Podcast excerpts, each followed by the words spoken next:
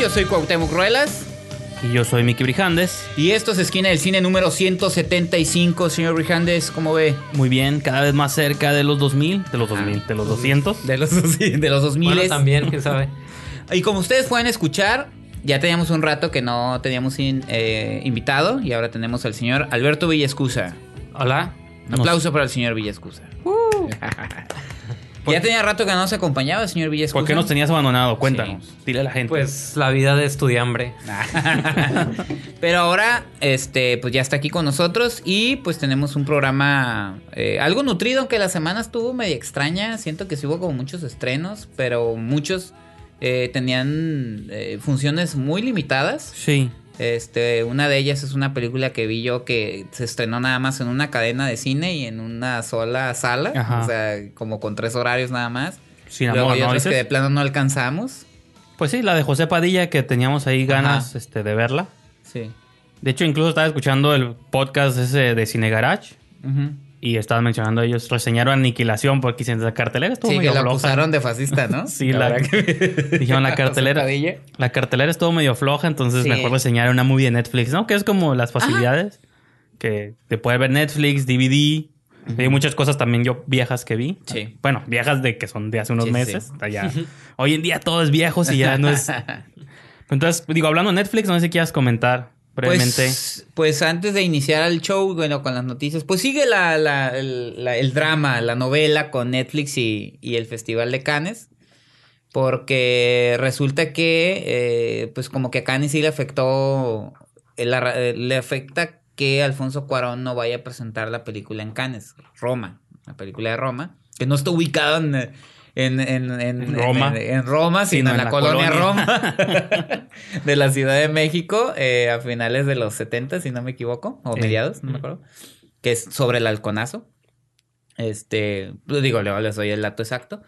Y este, pues sí, parece que Canes, así la nota también la medio manipula, ¿no? Este, ne, ¿cómo? Canes ruega a Netflix que por favor proyecte en Roma, aunque sea fuera de competencia. Sí. La cosa es que por ahí escuché un comentario, no sé si fue en un post que puso el crítico Alberto Acuña o Jorge Grajales, no me acuerdo cuál de los dos, que decían precisamente el comentario que yo te había hecho y que tú decías que nah, no lo veías así que y que yo había hecho en un post que sentía que se limitaba un poquito las posibilidades Alfonso Cuarón firmando con Netflix. Que Alfonso Cuarón no ha dicho nada, ¿eh? O sea, eso ya es, o sea, no ha declarado, no ha dicho nada.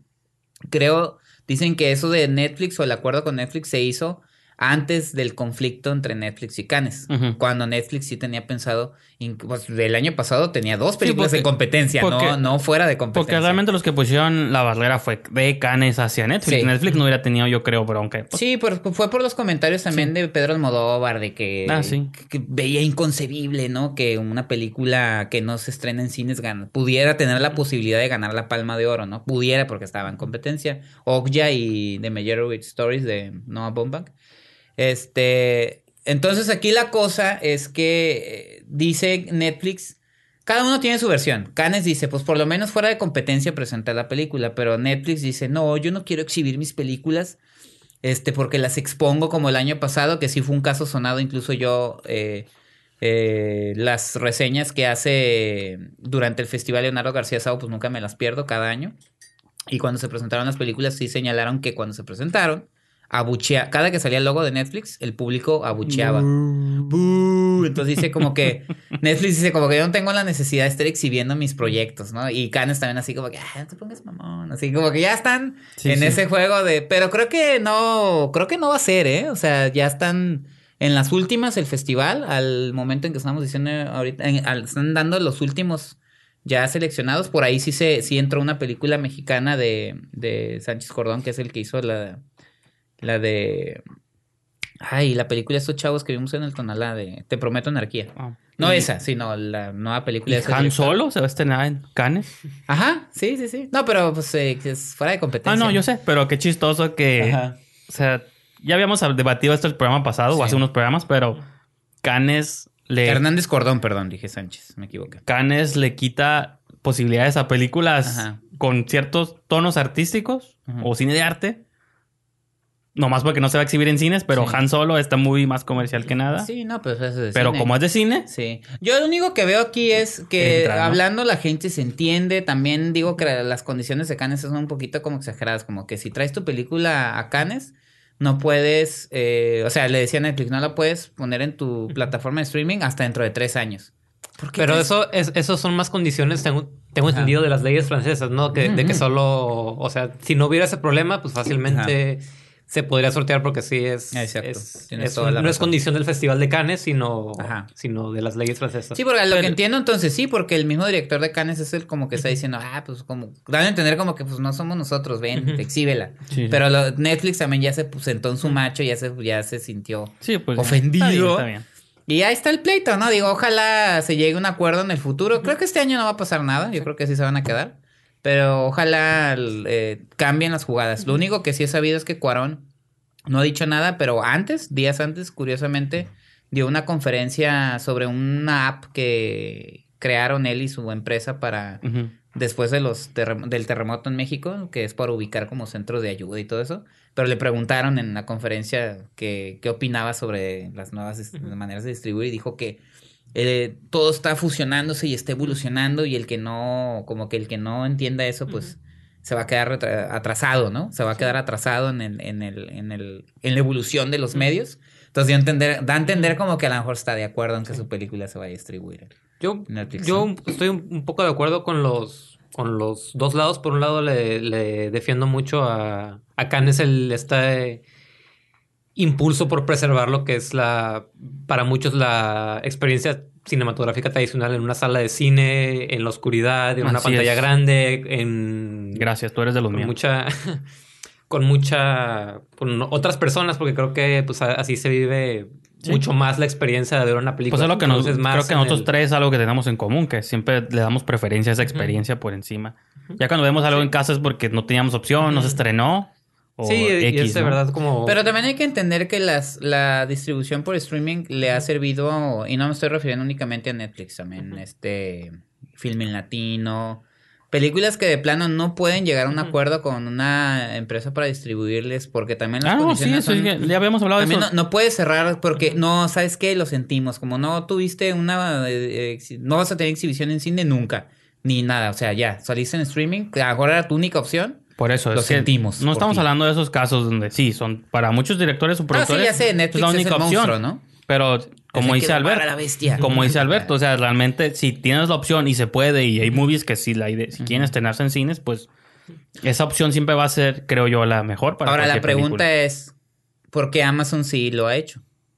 No, pues son diferentes modelos de negocio. Por eso, o sea, también porque Netflix es como querer, querer imponer su ley. Porque Netflix ¿no? quiere imponer su plataforma. Ajá, por eso te digo, quiere imponer su ley. Sí, o sea. pues está bien. pues. Ya no me gustó. Creo que conforme más leo, más me agüita que Netflix se ponga tan necio. No, también. pues es que eh, yo creo que es la otra mitad que ya a lo mejor no comentó Alberto, pero de que también se sabe que pues es el Sí. futuro, se tiene que sí impulsar. totalmente. Pues las dos cosas, digo, no tienen que ser tres años, a lo mejor un año, sí. seis meses. Pues tres es mucho porque ninguna movie Sí, pasa por- ninguna movie pero- tarda tres años, Pero bueno. ni las que sí salen en cines, pero bueno. Ahí lo dejamos con Netflix y Canes. Ya les, es- como les dije, les estaré informando cada que se sepa algo nuevo. eh. Y en noticias en un tono completamente opuesto, un poco más trágico, el 14 de abril fallece el director de la República Checa, Milos Forman. O Miloš. porque la S tiene una, Sí, sí, sí, una sí. rayita arriba extraña, entonces yo que no Es soy, no soy Ajá. versado en ruso, ni en checo, ni esos idiomas, pues, Sí. ajá. entonces Milos Forman, que sí, o sea, tiene una carrera desde los 60, comenzó, creo que tiene como unas obras que son más icónicas como... ¿Quién, ¿Cómo dice? Who One Flew Over the Cuckoo's Nest. ¿no? o En- como la conocimos en México, Atrapados sin salida. Sí, tiene muchas movies antes de esa, pero creo que a partir de ahí fue como la que ya estuvo nominada. Que esa de película fue de las que ganó, de las que ha ganado, es el caso, ¿no? De que gana mejor película, mejor director, mejor Sí. actor principal, Ah, sí. mejor actriz, La corona, ¿no? Que Ajá, la veces. mejor guion mejor guion, exactamente. Hizo Cabello, Hair en el 79, Ajá. Ragtime en el 81, Amadeus, que es, Ajá. es de las que yo recuerdo haber visto primero de él, del 84. Eh, la gente contra Laurie Flint en el 96. El hombre en la luna en el 99, que hace el, lu- poquito... el lunático. Que, el lunático, que hace poquito hablábamos de ella cuando hablábamos del, el doc- del documental. documental. Y como que después del 2006 tiene un par de trabajos en video, pero Los Fantasmas de Goya está como registrada Mm. como su última película grande, por así decirlo. Realmente estuvo desaparecido porque, pues, por 12 años, ya, ya se, a veces pasa por interés o por que no consiguen financiamiento. Luego, si los Scorsese y otros directores este, batallan para sacar movies, o Spielberg, terminan llegando a Netflix a rescatarles el proyecto. o y- Spielberg tiene No, que no, irse. no, no, no volvamos al tema tan pronto. Ya es que ahorita Spielberg se va al universo DC, ya lo Ajá. jalaron. Una de las 20 mil películas. Seguro, sí. No, bueno, dicen que sí, pero Bueno. Entonces, pues eso, no sé, nomás quería comentarnos un poquito sobre el director. Si alguien tiene alguna Sí. de sus películas favoritas o, Mira, yo no puedo o decir. o contactos sería- directos. No, y yo también, o sea, sería falso decir, oh, yo siempre fui fan. No, de-". yo también, Pero, pero- curiosamente, las pocas películas que yo vi de él, que fueron precisamente Amadeus, eh, Atrapados Pues Man on the Moon en su tiempo para mí, digo que fue como Larry mi- Flint y la del El Lunático, me encantaron. O sea, eh, no sé, tenía un estilo como fluido, como que las historias avanzaban. Y creo yo, y lo mencionaron, no sé quién lo mencionó, pero sí estoy de acuerdo que Lunático es una de las biografías o biopics mejor realizadas. En el sentido de que no cae en los lugares comunes, sino que narra la historia de este personaje de Andy Kaufman.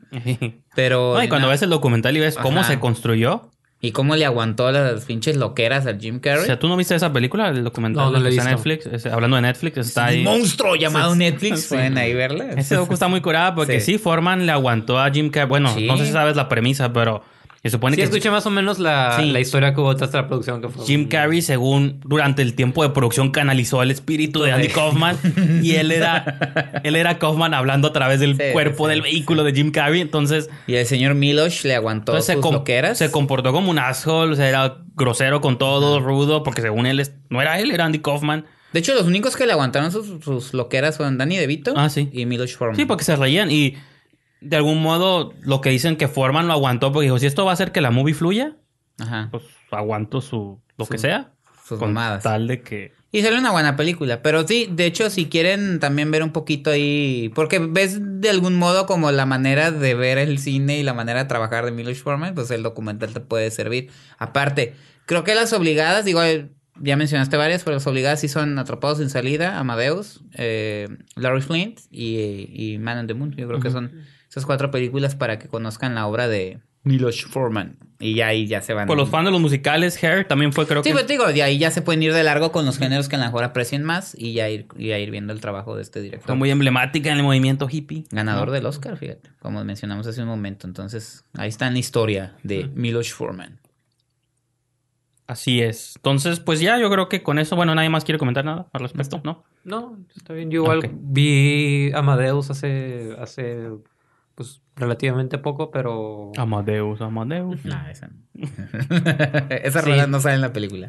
sí, también la de Atrapados sin salida, pues, o sea, considero son muy buenas películas, excelentes, pero pues la verdad no tengo tanto, Sí, sí. tanto vínculo emocional como para comentar a detalle sobre su, sobre su carrera y sobre su, su- sobre su, fa- su fallecimiento. Cualquier movie que parodien, que hayan parodiado alguna vez Los Simpsons, es signo de que trascendió. Y One Flew Over the Cuckoo's Nest, sí me acuerdo de un episodio muy específico. Como están en el... Están En como un hospital... En el asilo, no me acuerdo si el asilo de ancianos, ajá, o es un hospital psiquiátrico, pero sí. Ahí está. La nota, entonces, pues yo creo que podemos pasar eh, rápidamente a los reviews. Usualmente comenzamos con los que vimos otra vez en Netflix o en nuestras casas. No sé si vieron Lost in Space o alguna otra Sí, movie sí la- que hayan tenido. ¿La historia completa?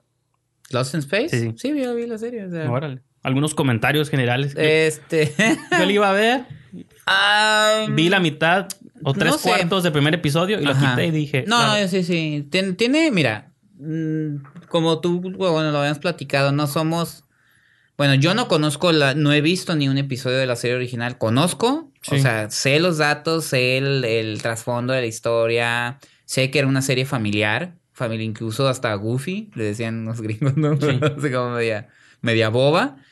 Este, muy exitoso, duró creo que tres temporadas. Nunca he visto un episodio, nomás sé, o sea, se hace los datos, el robot. Peligro, danger, danger, peligro, Will Will Robinson. Robinson. Ajá.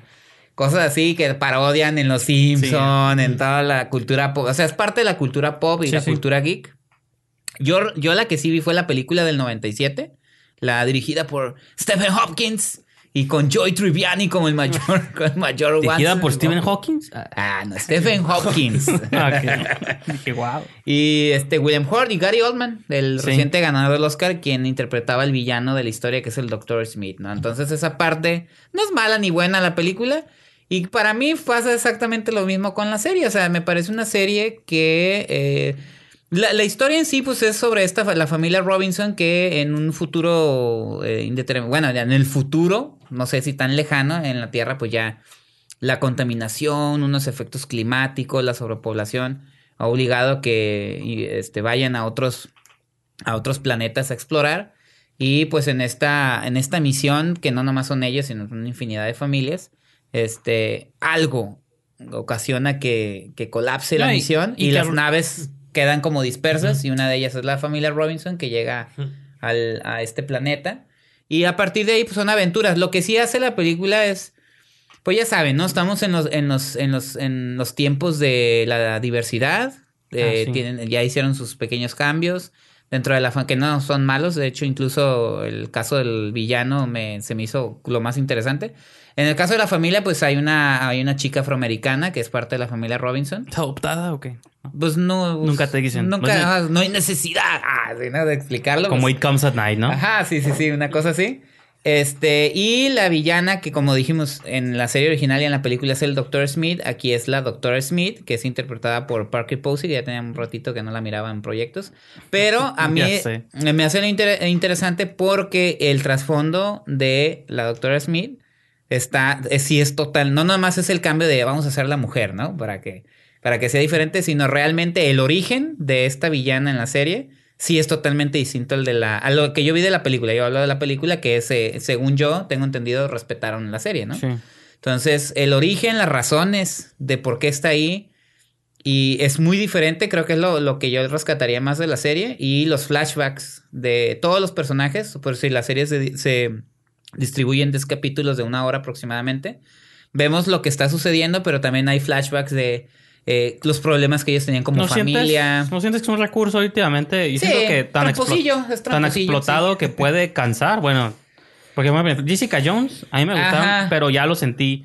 Acá no la he visto la serie, pero escuché mucho que había episodios flashback o momentos de flashback. Pues de hecho ese formatito medio lo, modi- lo Y- explotó mucho en Netflix a partir de Orange is the New Black. Ah, yo Es- nunca la he es visto eso, tampoco. o sea, es- Entonces, es, uh, el, momento, lo que está sucediendo y flashback. Todos yo no sé realmente si eventualmente canse esa técnica o esa estrategia. Pues a mí ya, eh, te digo, eso me gustó. Fuera de eso, la serie es de aventuras, siempre pasa algo, siempre tienen algo en peligro, alguien corre peligro, la vida de alguien, eh, se descubre algo.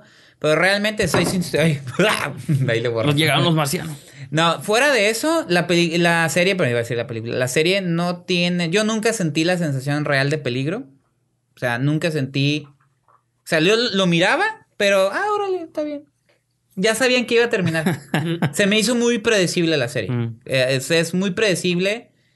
Por más que ellos quieran ponerle como que, no sé, en el primer capítulo, que una de las hijas queda atrapada como en el, en el hielo y, y, oh, va a morir, pero realmente sabes que no va a morir porque ya sabes que va a salir Pues capítulos. los- No, y si le das ahí a Netflix, a, digo, a la, a la- Te sale en el- sale. Entonces, es- ese tipo de cosas son las que no me, no me, no me involucró la serie. Se me hizo una serie bien a secas. No será como, pues también en- entra, creo que un poco lo del el cambio de los paradigmas de televisión, porque pues me imagino, o sea, hace varios años, hace 10 años por lo menos todavía estaba el, el paradigma de la, de la serie que eran nada más capítulos individuales que nunca se ha cambiado el, el, el statu quo. Entonces pienso que si con el cambio que ha habido más hacia la, ser- la serialización, si programas como, pues como Lost in, Lost in Space, pues podrían estar menos, tendrían menos chance de pegar por eso mismo, ¿no? Tal vez. Y están diciendo, bueno, mucha gente está diciendo que uh, le está gustando y están diciendo que Lost in Space es lo que Star Trek no pudo ser la primera temporada de Star Discovery. Trek. Discovery. Discovery. Que fíjate Eh, que yo, yo ansío el tiempo en que pueda haber, no necesariamente todas las series. Es, es el uni- es lo único en lo que puedo decir que México estuvo a la vanguardia porque las telenovelas siempre han estado en consecutivas, siempre han sido consecutivas. Po- O las animaciones japonesas que veíamos Sí, como Caballeros del Zodiaco y esas cosas de que siempre eran, tenían seguimiento. sí. Las series gringas nunca se nunca se identificaron por eso, siempre era Eh, cada episodio tiene su malo, lo, lo vences al final del episodio y una moraleja, y ya el siguiente semana tenías que vencer otro humano, otro humanoide, otra raza alienígena. Que sí, ajá. sí. Y o sea, los X-Files, que es una de mis series favoritas en la historia, siempre era así. El De- monstruo de la semana. Sí, el monstruo de la semana. De vez en cuando había. Pues, de hecho, Lost in Space siempre era el Dr. Smith tratando de... La Sí. serie original le- Ajá. leí que era el Dr. Smith tratando de boicotear y de aniquilar a los Robinson. Sí. Y en el, en el transcurso se encontraban con una nueva raza Ajá, alienígena. por eso, pues, eso era Star. Trek. Y así era, así era. X-Files así era, y así era. yo creo que de pronto de la época como menciona Alberto, yo creo como de 24 para acá, que ya estaba conectada toda la temporada y eran 24 horas en la vida de Kiefer Sutherland y Lost y cosas así. O Ya se Smallville, que sí mucho tiempo fue el monstruo de la se semana hasta que lo modificaron. plantear eso y ahora todas las series caen en eso y yo lo encuentro pues no problemático, está bien que exista la otra opción, pero de pronto sí cansa que ahí no, no puedo entrar como en el séptimo episodio de una serie porque, Porque no, tienes que ver todos. tengo, Sí. tengo que ver cómo los personajes llegaron acá y, Sí, sí. Y por ejemplo los X-Files cuando volvieron estas nuevas dos temporadas ya son este tipo de historias que están todas conectadas, digo hasta X-Files que era de mis favoritas. Que eran autoconclusivas, pues. Sí, de pronto sí se, se conecta. la aventura en un... ah, sí, pero Sí, máximo de que- eran dos. De que, oh, la hermana de. Continuará. La hermana Ah, de sí. Mulder, ¿no? Que Ajá, siempre da el misterio. Y, o el hombre del cigarro, ¿no? Bueno, es que esa serie a mí sí me. La parte 1 y parte 2. Pero real- realmente siempre eran autoconclusivas. O sea, y acá no, pues es que no. Tienes que seguir la línea de los de. Ajá, precisamente de la Ahora nada. sí que autoanalizándome, yo siento que esa serie influyó bastante en que me guste tanto el cine de horror o el género. claro. Porque siento que marcó. Digo, yo la vi como. ¿Ya de viste chi- las nuevas o no? De chico. Intenté ver la primera y como que ya no me gustó. Ah, y ok. dije, bueno. Ni a ya. los actores, Me- ¿no? Porque me- la. me quedo porque con- la Gillian Anderson ya no quiere Sí, sí, regresar. no, si ya hay una no, tercera, dice que ya estuvo. No, y pues el David Duchovny también. Pues sí, ya. Pero sí, digo, esas series me marcaban porque era horror, ciencia Ajá. ficción. Las tramas muy... Muy. A mí me gustaba mucho esa serie. No sé si nunca la han visto en sus vidas o... No, yo sí miraba. Las recuerdan de... Pues sí, creo que a mi generación más o menos, o la de nosotros. Chupacabras y todo. Más o menos, este, una vez hicieron un crossover con Cops, ¿te acuerdas? Ajá, de sí, que sí. era No, con Millennium. como fue, fue- no, también con Millennium, Ah, pero sí. con la serie de Cops, esa de los policías. Ay, no la vi, Ahí sí hay un crossover Ah, donde está todo grabado con cámara long. Órale, entonces, órale. ellos Yo- innovaron. Yo, me acuerdo mucho de. Millennium, que era el mismo creador, de, y que Lance, Lance Erickson. Sí, el Chris Carter se llama, Sí. Ahí salen en, en un par de episodios. Entonces sí, esa serie, véanla. Ajá. Pues ahí está, digo, Lost in Space, la si la quieren ver, no es una mala serie, a mí simplemente no, yo no conecté con ella, no me pareció, a pesar de que te comenté que los sí. dos primeros, no, no son los dos primeros, el primero y por ahí cu- cuarto, quinto están dirigidos por Neil Marshall, que es un director que a mí me parece bastante, que no lo han valorado como deberían, creo Ajá. que tiene cosas muy chingonas como Dog Soldiers, por, por mencionar alguna. Este, pero no, siento que, no, o sea, yo miraba nomás, pasan cosas y ya. Y fuera del personaje de la doctora Smith de Parker Posey, creo que los demás sí meten ahí unas cuestiones de drama familiar y todo eso, pero no, siento que no, Sí. nada que no haya visto en, en alguno. Algo de ciencia sí, porque el niño es bien inteligente, William, Will Robinson. Y de repente sí como que, oh, si combinamos esto con esto, el- podemos causar una explosión. Ah, y el sabes, ¿no? monstruo está curado. el- ¿El robot? Sí. Pues es una mezcla de CGI con un vato vestido. Entonces, este. Pues sí, siento que a lo mejor ahí quisieran como regresar a las bases en Sí. cuanto a efectos. Pues no me gusta tanto cuando es la persona vestida, creo. o sea, Ya, y cuando of- es CGI se ve chafa, entonces como que no sé. Shape of Water es un hombre vestido y está muy Pero este sí se ve como que un traje como de Comic Con, pero chingón. Ah. pero con, con varo. Sí, no, como esos que participan en Comic Con y están curadas, ¿no? Ajá, Así que son como- co- que- con un poquito más de Sí, sí, varo. los y que ganan. Sí, no, no sé. Bueno, bueno, Pues no bueno. sé. No conecté con ella, así que pues el que quiera ver una serie más de las millones de series que salen en cada día en Netflix. Ahí está, ¿no? Lost in Space. Tú porque no has hablado, Alberto, Sí. este, Um, tú fuiste una movie que viste hace como 10 meses, pero finalmente llegó a salas comerciales. Sí, me tocó ver el- la función de prensa de Yo Soy Simón, uh, Love Simon, uh, que es esta, esta película que ha llamado mucho la atención por ser la primer película de un gran estudio que, que se ha enfocado en un romance de adolescente gay. Tengo, tengo Call me entendido. by your name. Ah, pero eso no es de un, no es de un gran estudio. básicamente. Y no, y no está lo- Coming of Age, ¿no? Ah, no, Bueno, sí. es que Harvey Hammer ya no era adolescente. Sí, cierto. No, el Coming of Age sí es, pero bueno. Señor Villescusa, por favor. Sí, no le haga caso es a este. esta- está más en el estilo de las películas de, de John Hughes, por ejemplo. Ah, ok. que es esta, sigues a este adolescente que se llama Simon, pre- interpretado por Nick Robinson, su- sobreviviente de Jurassic World. Ah, sí, cierto.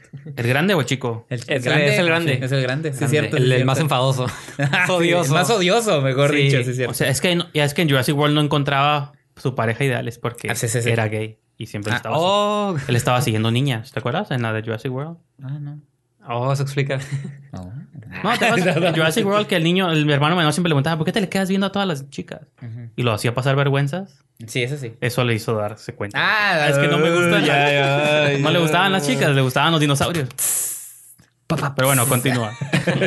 Oye, ¿cómo Judy Greer, Judy Greer se convirtió en... Es la mamá siempre, en Jennifer Garner. en- ¿Cómo, Ah, sí. eso? Ah, sí, cierto. ¿Judy Greer sale de mamá también aquí o no? Sí. No sé. No, No, no, no. es no. Jennifer Judy Greer sale, Garner. Judy Greer sale en Jurassic World. Ah, ok. eh, De mamá de él. Jennifer Y- Garner sale aquí en Love Simon como la, pues, la mamá de Simon. Su papá es Josh Duhamel. Y también tiene pues este círculo de amigos. Son este grupo de personas que de verdad son pues típica, más o menos la típica familia suburbana muy, muy, muy tolerante, muy educada, muy simpática, muy amable.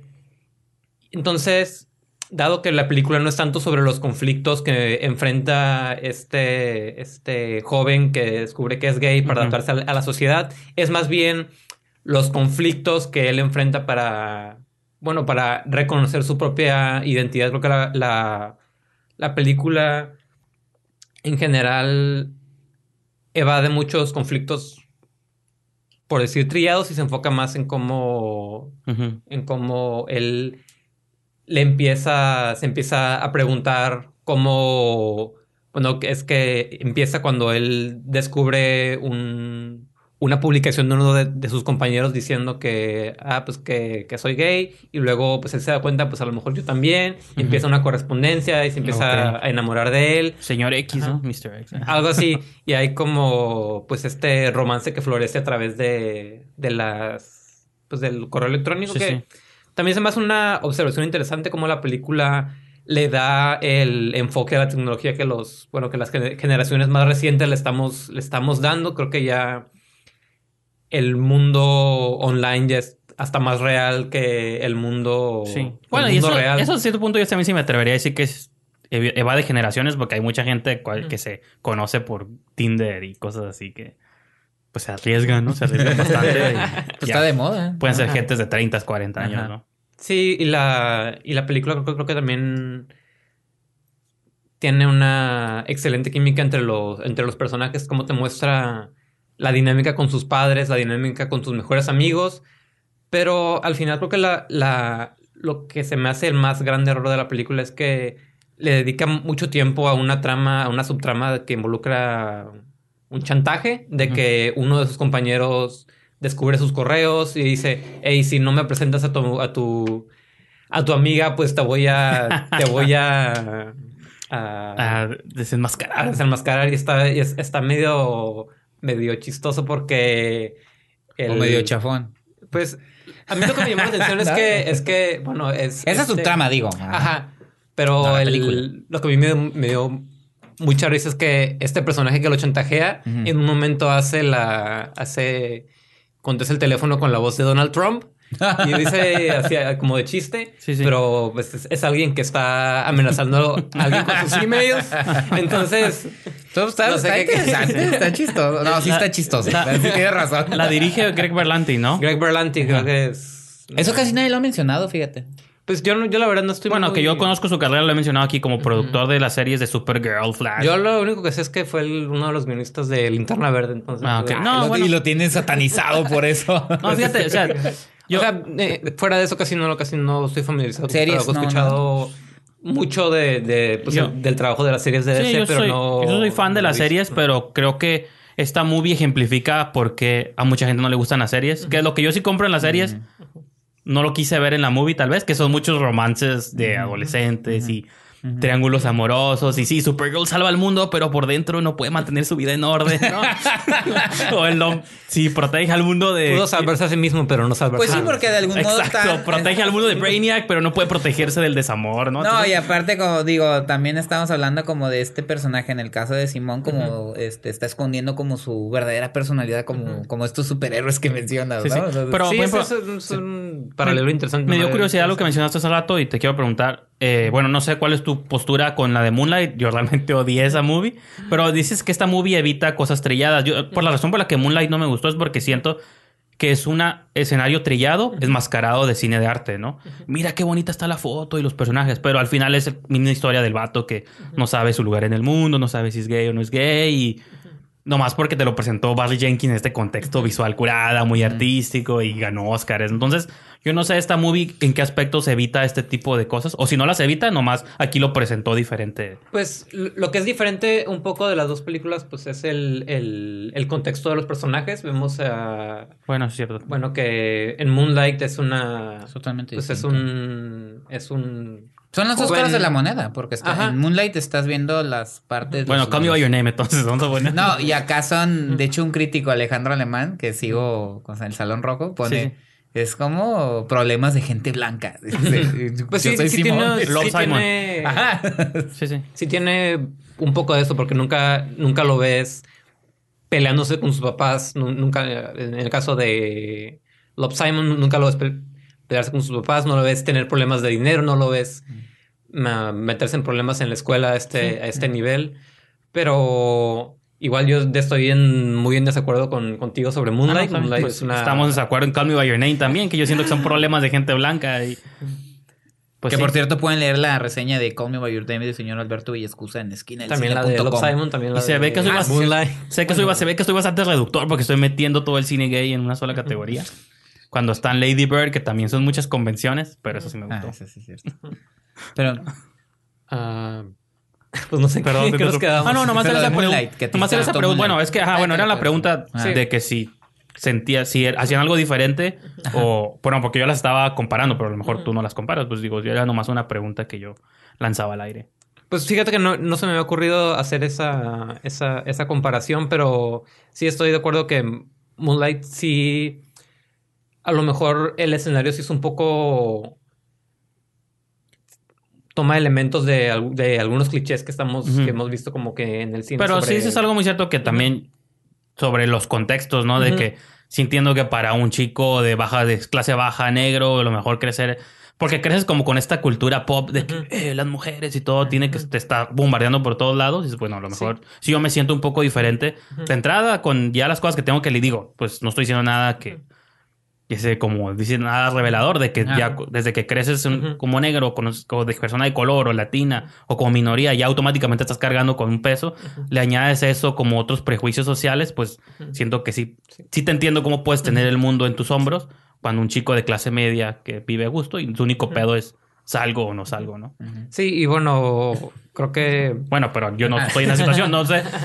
Lo digo fácil pero no creo que sea tan fácil tampoco pues no sí creo que el asunto de, de Moonlight es que, es que también te muestra como esta dinámica de casi de, de, la supervivencia del más fuerte, en el que, en el que de, alguna forma esta postura hipermasculina que adoptas pues tiene que ver no solo con, pues, con, con, con la identidad, sino también con pues, cómo sobrevives, con cómo no, No, no, dejarle a los demás aprovecharte de ti. Y creo que uh, Love Simon, pues a pesar de que no nunca muestra un conflicto tan, tan fuerte, sí hace una, una, un intento por mostrar cómo pues este personaje se viene a dar cuenta de su, de su identidad y cómo le cuesta, porque también hay una, una, un momento muy interesante en el que él menciona que, que él quiere esperar para,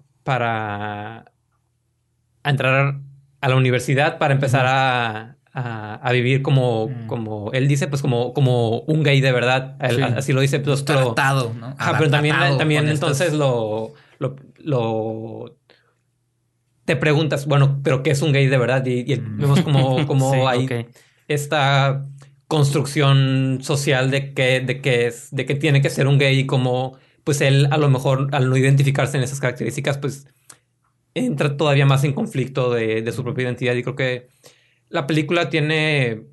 es más inteligente de lo que. de lo que parece a primera vista, pero. Sí, y es muy simpática. Los personajes me, me, me gustaron mucho. hay, a ratos te diviertes, pero creo que al final se deja llevar mucho por esta subtrama que mencionaba de, de este Extorsionador. de este extorsionador, ajá, Sí, que al final no sabe cómo resolver porque... Que es mejor que no lo hubiera tenido igual, ¿no? O sea, como que hubiera sido simplemente la, la exploración que hace. Sí, creo que a lo mejor hubiera sido más, más interesante ver, ver cómo este personaje solo se, se definía un poco más, más de forma un poco más natural. Yo pues creo que tengo, en general me he dado cuenta que tengo a lo mejor varios problemas con, las, con muchas películas adolescentes, a lo mejor porque, bueno, yo todavía siento esa etapa muy inmediata, entonces quiero, Sí, quiero ver tú películas que lo tratan ajá, parte, sí. Todavía Sí, estoy, es- todavía soy muy morrito. decir. Pero sí, como que quiero películas que lo traten de una forma como más real, más cercana a mi experiencia. Y creo que a lo mejor ese es como más una convención del género que, que, una, que una falla. Entonces, por Pero lado. tú, tú- tú lo buscas por la identificación, porque, por ejemplo, repito, a mí me gustó mucho Lady Bird y yo nunca fui una niña de 16 años, pero, bueno, que yo sepa. no sé De clase media norteamericana. Yo nunca, pero creo que lo, lo veo más como, bueno, le compro, lo- no sé, supongo que porque también que cine y al fin y al cabo, pues no, no tiene que ser tan realista tampoco. Pero bueno. Pero entonces sí, te, sí, sí la recomendarías porque fue como el hit sorpresivo de... Es este, es de este año, ¿verdad? No, no, que Sí. se estrenará el año Sí, es pasado apenas- En Estados Unidos salió, Ajá, aquí, de digo, ¿no? hubo una función adelantada que como por un mes, no estamos ni exagerando, tal vez tres semanas. No, sí, que a Alberto ¿Casi le un mes? tocó. No, nomás fuiste tú, ¿verdad? No fue Sí. nadie... Sí, creo que es. Sí. Sí. Yo, me, yo me negué a apoyar cine. No, yo no diferente. pude. Se me hace que no estaban... No, yo no estaba ni en Tijuana, se me hace ese día. Entonces... No tuve oportunidad de verla. ¿Tú viste Phantom Thread o no? ¿Sí? Sí. No me gustó. Tú sí la... Bueno, podemos hablar un poquito de esa, ¿no? Brevemente, antes de Sí, pasar a la- esa. Pues, Hablen ustedes. Yo sé que ya es un estreno viejo, a cierto Sí, punto, tiene- pero... Está en el Tonalá ahorita. Pero hasta ahorita está en cine Tonalá y pues es de las pocas que hemos visto los tres. Lo estaría suave que, que comentaras, Alberto, tu impresión. Porque yo también ya la vi, ya comenté un poquito de ella, pero quiero saber Pues, tú qué pensaste. Thread, yo, a esa película me encantó. O sea, sigo Es que a cada uno le gustó porque es para gente que sí valora el cine y ama el cine de verdad. ¿en serio? Entonces, creo que... Porque es una genialidad. no, no. Yo, Cuéntanos. yo acepto, sí, Paul Thomas Anderson, yo nunca, a mí me, me, me, me, Te mama. maravillan, no, Te me, ma- me maravillan, no, Ma- maravilla. me maravillan, este, Boogie Nights, eh, Magnolia, se me hace, para mí son como esos trancazos en la cara de genialidad. There Will Be Blood es una obra maestra de la última... Puede ser, No. tengo más aprecio por las otras No, dos. sí. Toda, es decir, Paul Thomas Anderson para mí es un director que Sí, no ha hecho sí, no, muy no, no, mala. sí. No hay- hasta la más Ah, mala. sí, exacto, es lo que iba hasta su decir, película pero- más mala es mejor que el pero- 70% de los directores trabajando no hoy sé, en día. La, este, la, la amenaza fantasma. ¿cómo? La amenaza La amenaza O fantasma. la estoy confundiendo con la película Sí, de George creo- Lucas. Creo que te Ah, equivocaste. Salía Liam Neeson, sí. ¿no? No, Iwan McGregor. Na- Natalie Portman, Sí, ¿no? Natalie- muy, muy bien, Natalie Portman. Este, no, la del hilo fantasma. eh, sí, o sea, yo te lo comenté incluso cuando, cuando estuvimos hablando de los Oscars con Jorge Guevara. Acepto que la película está súper bien producida. Thomas Anderson tiene un estilo ya bien definido. Digo, Daniel Day-Lewis. Pero no se reinventa en cada película. Pero siento que ah, para mí yo no conecté con la película de realmente está bien, simplemente Porque es pues, fría, es... Es muy fría y este no lo considero tampoco un capricho de Paul Thomas Anderson en lo absoluto. Siento que en esta en esta etapa en la que él está experimentando, como tú dices, tú reinventando y como como jugando también con el con el lenguaje cinematográfico, pues ya llegará la movie que a lo mejor cuando todos esos experimentos llegue y me pego otro madrazo en la cara y me cae el hocico, mientras pues seguir esperando, ¿no? No, pues a ver, cuéntanos, Alberto, ¿por qué merecía él el mejor director sobre Guillermo del Toro? Mm. Pues si, si queremos ponernos en ese debate, pues yo, yo sigo diciendo que Lady Bird debió haber ganado mejor director, pero Mm, Y lo dicen Pero que soy ¿por yo el que No, se no, pone más, sé. intenso Wow. con los statements. Ese ya me empujó y me quiso, quítate de aquí, Ok, Cuauhtémoc pero, Cruella. pero ¿crees que es mejor dirección la de Lady Bird o nomás porque eres más fan de Greta Gerwig? Más Porque- bien te está ganando el fanatismo. Yo digo. ah, no, no toquemos el tema. Ok, pues. que sí? O sea, pero sí considero que Phantom Thread es una.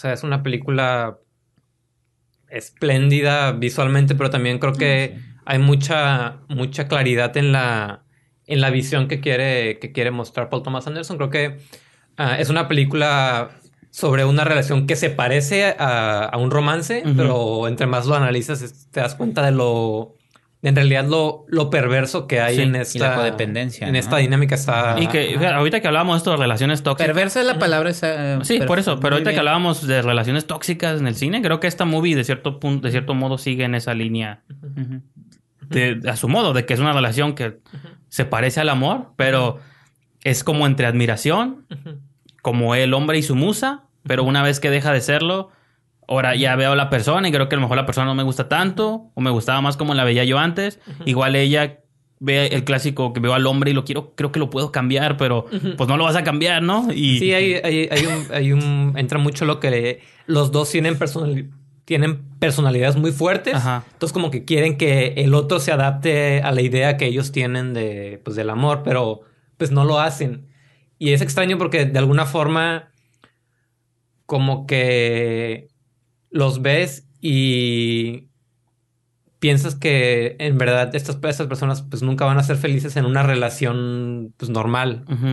Entonces, de alguna forma, están condenados a, a ser infelices el uno al lado del otro, pero también como que nadie más los iba a aguantar, yo, yo pienso. Sí. Creo que también. Es esta ambigüedad muy interesante de la satisfacción de que te, que te deja como estos momentos de, por decir, amor en comillas. Está, por ejemplo, esta...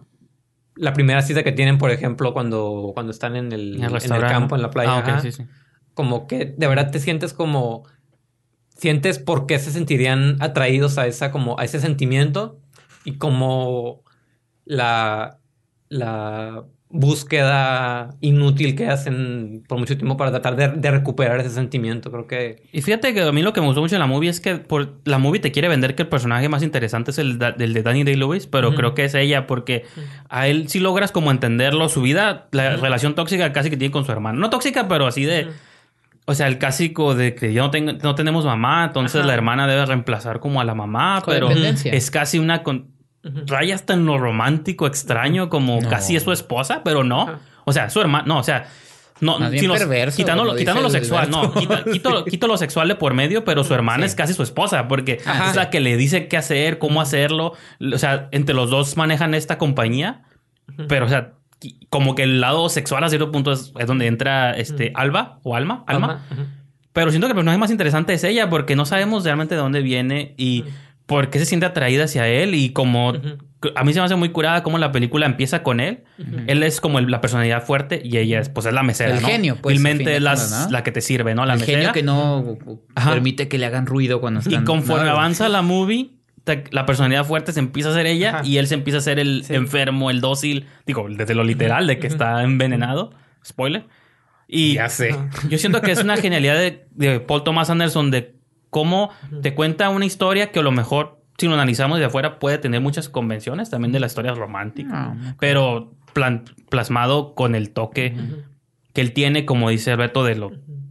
Es como Pero no, yo no le veo convenciones. Pues es que es- Simplemente sentí una película muy, muy, muy fría. Muy Es de fría gen- los personajes. Yo la vi, Sí, por eso, yo la vi, yo la vi, do- yo la vi dos veces. Una vez primero, primero la vi, la vi en San Diego y No, luego cuando, cuando llegó aquí a Tijuana, yo la vez que la vi en San Diego también sentí eso, como que está, es una película muy fría, no pude conectar, pero creo que ya la segunda Sí, vez convenciones no viendo- siento que no es para conectar, es para admirar. Y eso es donde, desde Bueno, que es en el mundo de las modas, siento que desde que sucede en el mundo de la moda, ya dices, estoy admirando esta movie visualmente, la fotografía que hace Paul Thomas, pero no, no- se da también. crédito. La música de Johnny Greenwood, Ajá. el Ah, guitarrista de. Radiohead. Sí, No, no, sí. no. O sea, es cine puro. es- Esto es cosa mía, ¿no? Sí, no, pero- En ningún momento dije es una mala película, no lo es. O sea, Simplemente, pues. me y gusta. además, sí es una película que se tiene que ver, obviamente. raras veces... Habrá gente que, le- que encuentre eso que ustedes acaban de mencionar. Y, o Es que- a más. Es que raras veces veo una movie y digo, esta película es cine puro. Es el cine como que... madre. es usar las herramientas narrativas no solo de historia, porque a veces yo siento la historia sale sobrando, es Ujú. cómo, qué técnicas, qué, qué- cómo usas todos los recursos para meterme en tu malita trama. Y eso es lo que siento que Paul Thomas Anderson para mí es un genio en ese aspecto. Y su película más mala va a ser mejor que Sí, sí, sí. 70% Que es lo que han dicho, de que siempre una mala afuera. película de, de un Scorsese o de estos genios siempre va a ser mil veces mejor que una película medianamente buena de un director mediocre. ¿no? Sí, pues eh, si es un fracaso, es un fracaso interesante, por lo menos. Ahorita que mencionabas lo de lo de cómo cambia la, la, la perspectiva de los personajes, como primero empiezas con, con Daniel Day-Lewis y luego con el Ajá. personaje de, Sí, sí, sí. de Alma. Algo que me llamó mucho la atención cuando la vi por segunda vez era que en la primera cita que tienen, Ajá. Ah, él, ella está comiendo y él, y él se le queda viendo. Ajá. Y en las, una de las últimas escenas de la película, él está comiendo y ella la está viendo. Sí, ok. No, y fíjate que donde yo siento que ya cuando la ves una segunda vez, porque yo la compré y la, la, la volví a ver, este, donde yo siento que te queda claro que ella es el personaje más interesante o más importante, eso se desenmascara desde la primera toma, porque lo primero que ves es a ella cuando le está contando la historia, no sé si te acuerdas, le cuenta, le está contando la historia al doctor. Tú no lo sabes la primera vez que lo ves. Y, Sí. O sea, de que ella está sentada narrándole a alguien, al doctor, pero nos está viendo a nosotros. ¿no? Entonces ella nos está narrando porque esta historia que nos va a contar o en la historia que nos vamos a meter por las próximas dos horas es interesante. Y creo que ahí es donde Paul Thomas nos está diciendo desde el principio. Es la historia de ella, nomás que te vamos a hacer creer que es la historia de Daniel de Lewis, porque es el actor más famoso, porque es el personaje principal y porque es el personaje que carga casi toda la movie. Pero yo sí siento cómo te hace ese cambio de papeles para mí de las cosas más impresionantes que hace. Bueno, entre muchas cosas más, ¿no? Ajá, bueno, está bien. Entonces, pues sí, digo, yo creo que no la vi el año pasado, si lo hubiera visto, lo hubiera puesto yo creo en mi top. 10. Ahorita se está debatiendo todavía entre esa y, y Aniquilación, cuál es la mejor movie que he visto en el 2018, pero ahí está nuestra opinión de Phantom Thread y Loveless. Pues me fui. Ah, de hecho, lo que mencionabas al principio, que sí hubo como varios estrenos, pero las, las funciones y la- las, las proyecciones sí fueron como muy limitadas. Yo fui el sábado, bueno, el fin de semana vi. Solamente se estrenó en. En Cinepolis. Ay, Cinepolis, hoy nomás. Cinemex. En Cinemex Pavilion, en la zona Río, con creo que cuatro horarios, nada más. Entonces, vi la oportunidad, uh, tuve ahí un, un evento que me dio chance de, de Sí, sí. escaparme a, a la película. Me interesaba mucho, una, porque digo, y lo comentaba con Alberto antes de entrar al aire, que es el director de Leviatán. El director se llama Andrei No lo pronuncié bien, pero Leviatán fue una película muy Ahí sonada. corrígelo en post. Ajá, ahí lo, ahí lo corriges. El ruso, ¿no? Sí, ruso. Y la película estuvo nominada al Oscar. Entonces, junto con Una Mujer Fantástica, junto con la que tuviste de Diane Kruger. con- No, no, esa no estuvo nominada. In the perdón, Fate, ¿no? Estuvo en los Golden Globes, ajá, pero no. Perdón. Sí, me equivoqué. No, este, estuvo nominada al Oscar y era como la, la contendiente más fuerte contra la mujer, eh, una mujer fantástica chilena. No, y fue la fíjate que, hablando el curiosamente de In the Fate, de esa sonó bastante previamente. Ajá. Y con los Golden Globes Y no ganó quedó. y ganó otros premios. Y yo cuando llegó los No Oscars, llegó. ya ni siquiera estuvo. Ajá. Entonces, esta de eh, Sin Amor, eh, esa es la película que vamos a mencionar. Eh, La verdad, pues sí, ya había escuchado algunas cosas, había tenido muy buenos eh, comentarios en Cannes, se decía que era una película como bastante dura. Ahí medio, medio, no, no ese nivel de, de suspenso que maneja Haneke, pero sí, ya es que Haneke dice, todas las películas de Haneke, todos los personajes en las películas de Haneke sufren. En esta película sufren los personajes, pero no, fíjate que es un sufrimiento bastante extraño. ¿De qué va la movie? Pues ahí conocemos a una pareja que está a punto de divorciarse, este, y ellos pues tienen un hijo de 12 años.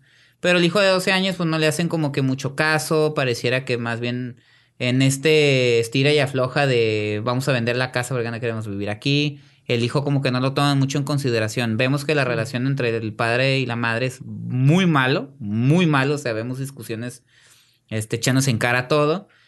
Y lo que notamos así sutilmente es que al papá ni le importa el hijo y la mamá le habla bien culero.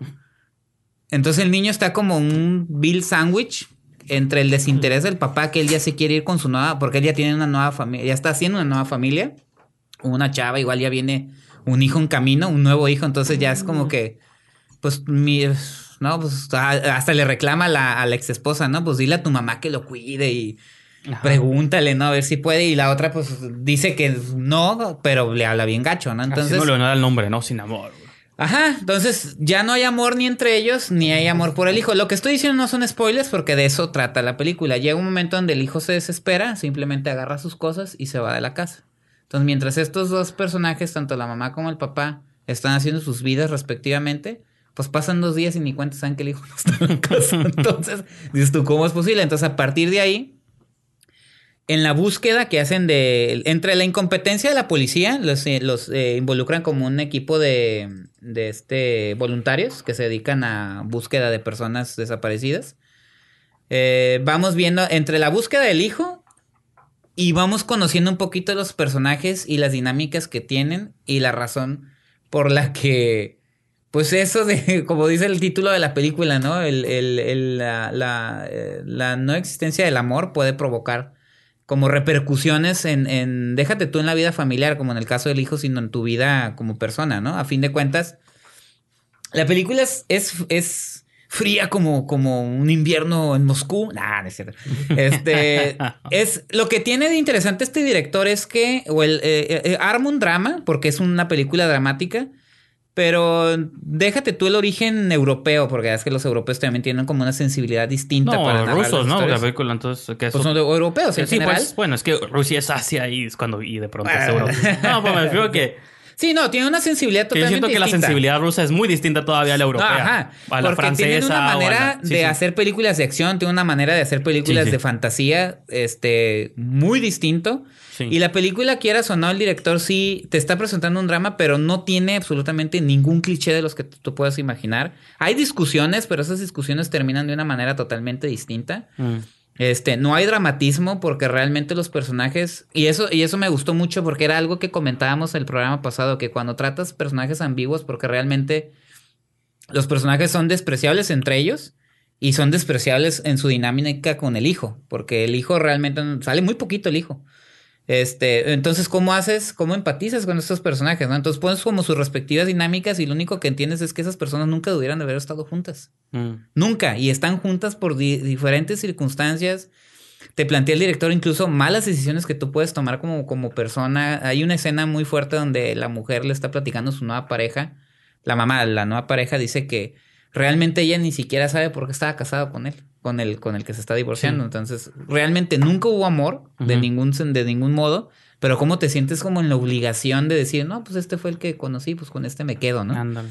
Entonces, ¿cómo eso te va a... Y eso, quieras, me acordé, me acordé también un poquito de... Sin llegar a esos niveles.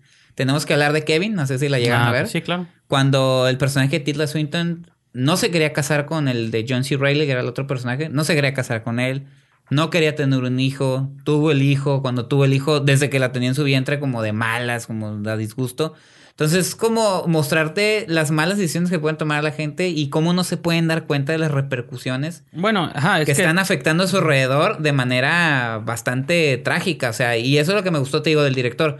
Es como, es- tiene una frialdad. ¿Te acuerdas de Leviatán, no sé, Alberto? Es, Mm, Más o menos me acuerdo. ah, de es muy frío, muy clínico para mostrar sus escenas, pero siento que es muy concreto en lo que quiere decir. Es muy claro. No hay ningún un momento dices documental, ¿no? ¿Verdad? No, no, no, es una, sí, es una ficción. Este, o sea, es muy claro en lo que te está mostrando. No es como que, ay, ¿qué me queda? ¿Qué me está diciendo con esta simbología? No, no, o sea, es muy claro con lo que te está diciendo, pero es muy duro al mismo tiempo. Entonces creo que la cinta funciona muy bien desde ese punto de vista. Sé que no puede ser para todo el público. Sí sentí que en la sala de cine hasta eso sí había gente, sí hubo dos personas como que se salieron, como que a dónde, o sea, qué va a pasar, ¿no? Porque realmente el suspenso alrededor de lo que sucede en el hijo también al final no queda muy claro, te dan muchas pistas.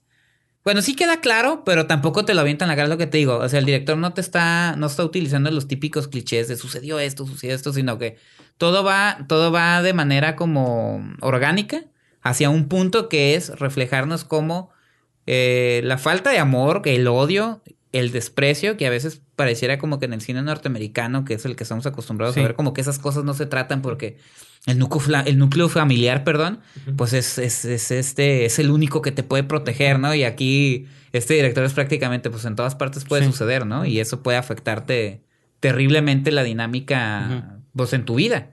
Y sí es dura, la verdad, si sale uno de la sala de cine como, "Ay, esto está, está, está cruel, ¿eh? Pero sí, sí la recomendaría. Quién sabe si vaya a durar una semana Por más. ejemplo, bueno, nomás, este, ahorita para continuar y nomás como lo vi esto como oportunidad para meter un poquito de una movie que yo vi, que estuvo aquí en cines hace como menos de un mes, pero llegó y la quitaron, la que te mencionaba de Mark Foster con... Ah, sí, con Blake Lively y Jason Clarke. Ah, sí, cierto. Ahorita que lo estoy mencionando, tú hasta de- lo estoy conectando. No, eh, yo lo conecté ahorita digo, para mencionar rápidamente, este, es una movie que maneja como mismos temas, pero como es una sensibilidad ya más americana, Sí, sí, sí. pasa claro. por más convenciones. Aquí no hay niños de por medio, pero es una... Bueno, la premisa es medio fantástica, ¿no? Difícil de comprar un poquito, de que es Blake Lively tuvo un accidente de niña, creció ciega por gran parte de sus 20, casi sus 30, y una operación que le hace Danny Houston, como el médico cirujano, Ese Danny Houston, ¿eh? hace que, todo. hace que recupere la vista en el ojo derecho. Y es como algo, o sea, es una cuestión física, pero de algún modo sirve también como metáfora para decir de que ella finalmente puede echarle un ojo a su vida, ¿no? Entonces, y se da cuenta de que el hombre con el que se casó, no tanto en lo físico como en lo atractivo, pero también la película explora esos temas, de que a lo mejor nomás se casó con él o se quedó con él por oportunidad, de que, ah, pues estoy cieguita, no sé cómo soy. Él me aceptó, me quiso, me dio casa y todo, pero ahora que ya puede ver, ya empieza a sentir como deseo sexual como por otros hombres. Sí.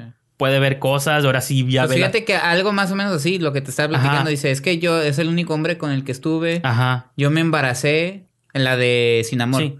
Él me dijo que lo, que lo que se quería casar conmigo. sí, sí. Dice, yo tenía miedo de abortar y de quedármelo. Ándale. O sea, el No, chiste pues es ya. que nunca estuvo, pues, ajá, o sea, sin amor.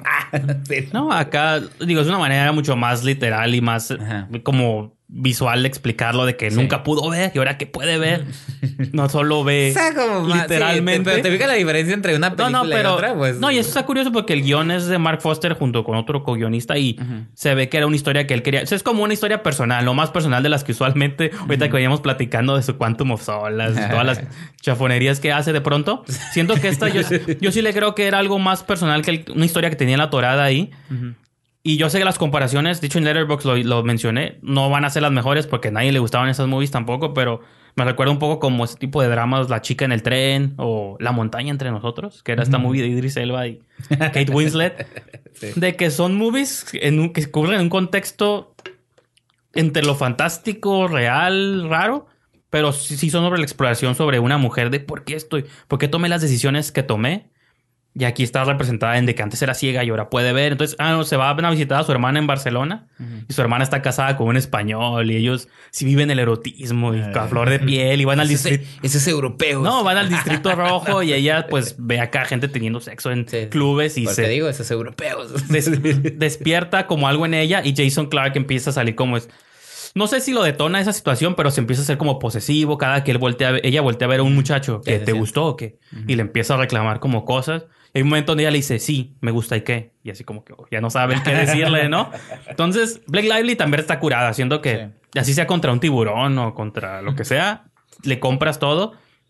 Y, y está curada porque la movie termina de cierto punto feliz, pero también de cierto punto trágico, como que, ah, pues, está suave, ¿no? Siento que, o sea... Pero, pues, digo, es una movie que te decía, tiene como 20 en Rotten Tomatoes, realmente... Entiendo por qué no le puede gustar a la gente, pues, el tipo de movie que me gusta a mí. Y porque hace estas preguntas, como tú mencionas, mejor la tuya lo hizo más intenso, no la he Sí, visto. sí, sí. Pero es esa clásica pregunta de... ¿Estás con alguien nomás por la comodidad de estar con Sí. alguien? ¿Fue el que me quiso así? ¿Me quiso ciega? Porque luego cuando ella se va al espejo y creo que su hermana o el novio de su hermana le dice, no te habías visto lo bonita que estabas o algo así. Entonces, como que ella tampoco se había visto ni a sí, Sí. misma. Es que te digo, usan ese, ese elemento y lo- me gustan ese tipo de historias donde los personajes... A veces pasa de como tú, de que pues estoy con esa persona porque pues era la que... Sí, no, acá lo manejan, digo, Sí, sí. te digo, sin convencionalismos, es incluso más frío como el frío de Moscú que vemos en la película. Este, hay cosas interesantes, pero lo que sí me gusta de la cinta o del director es, tiene como una habilidad para mostrar como escenas sencillas. O sea, hay una conversación que tiene el protagonista con un amigo de su trabajo y están comiendo, pero es tan fluido, tan, tan como, como una conversación cualquiera que puede tener y te hace sentir que sí están ahí. Entonces, te digo, eso como un elemento interesante del director. Hay un elemento que no entendí mucho, o a lo mejor sí, que constantemente están escuchando por la radio como un conflicto que tiene el gobierno ruso, y hablan del presidente y todo eso. Putin. Y están hablando como que se acerca el fin del mundo porque se, está desu- se nos estamos deshumanizando. Entonces, bueno, Bueno, sí, sí lo entiendo. Pues sí está Pues como relaciona como las personas se comportan, como Pues, que ya ¿Te no existe la, no hay sens- sensibilidad ni, ni emoción por nadie ni nada, pues, ¿no? También sería pues in- interesante analizarlo desde el contexto de la política de Rusia. ¿no? Exactamente. como- ¿Qué pe- Sí, eso sí, porque Leviatán también va por ahí, ¿no? O sea, Me va acuerdo que sí. ajá. ajá. Pero es una cuestión como ya legal sobre ciertas situaciones, entonces yo creo que sí tiene mucho que ver. y sí Fíjate que hablando de Leviatán, yo que es hacer un documental, es que hay un documental del 2012 que se llama Leviatán, No, no es pero no tiene nada que ver, nomás, no, pero es que- por eso mi mente Ajá. pensaba que era un docu, sí es un documental que salió hace, ¿qué? ¿Seis años? Pero No te digo, si tienen la oportunidad de verla, eh, espero yo, casi estoy convencido de que la película, digo, va a estar en Tonalá y en Cineteca, porque regularmente luego así pasa, como que salen en sala comercial y después llegan a, a Tonalá y a Cineteca. Entonces, si llega, la verdad, si tienen la oportunidad de echarse una vueltita y ver la película, pues sí está de repente interesante ver como cosas que no estén dentro de lo que comúnmente nos tienen acostumbrados Así a ver es. dentro del cine.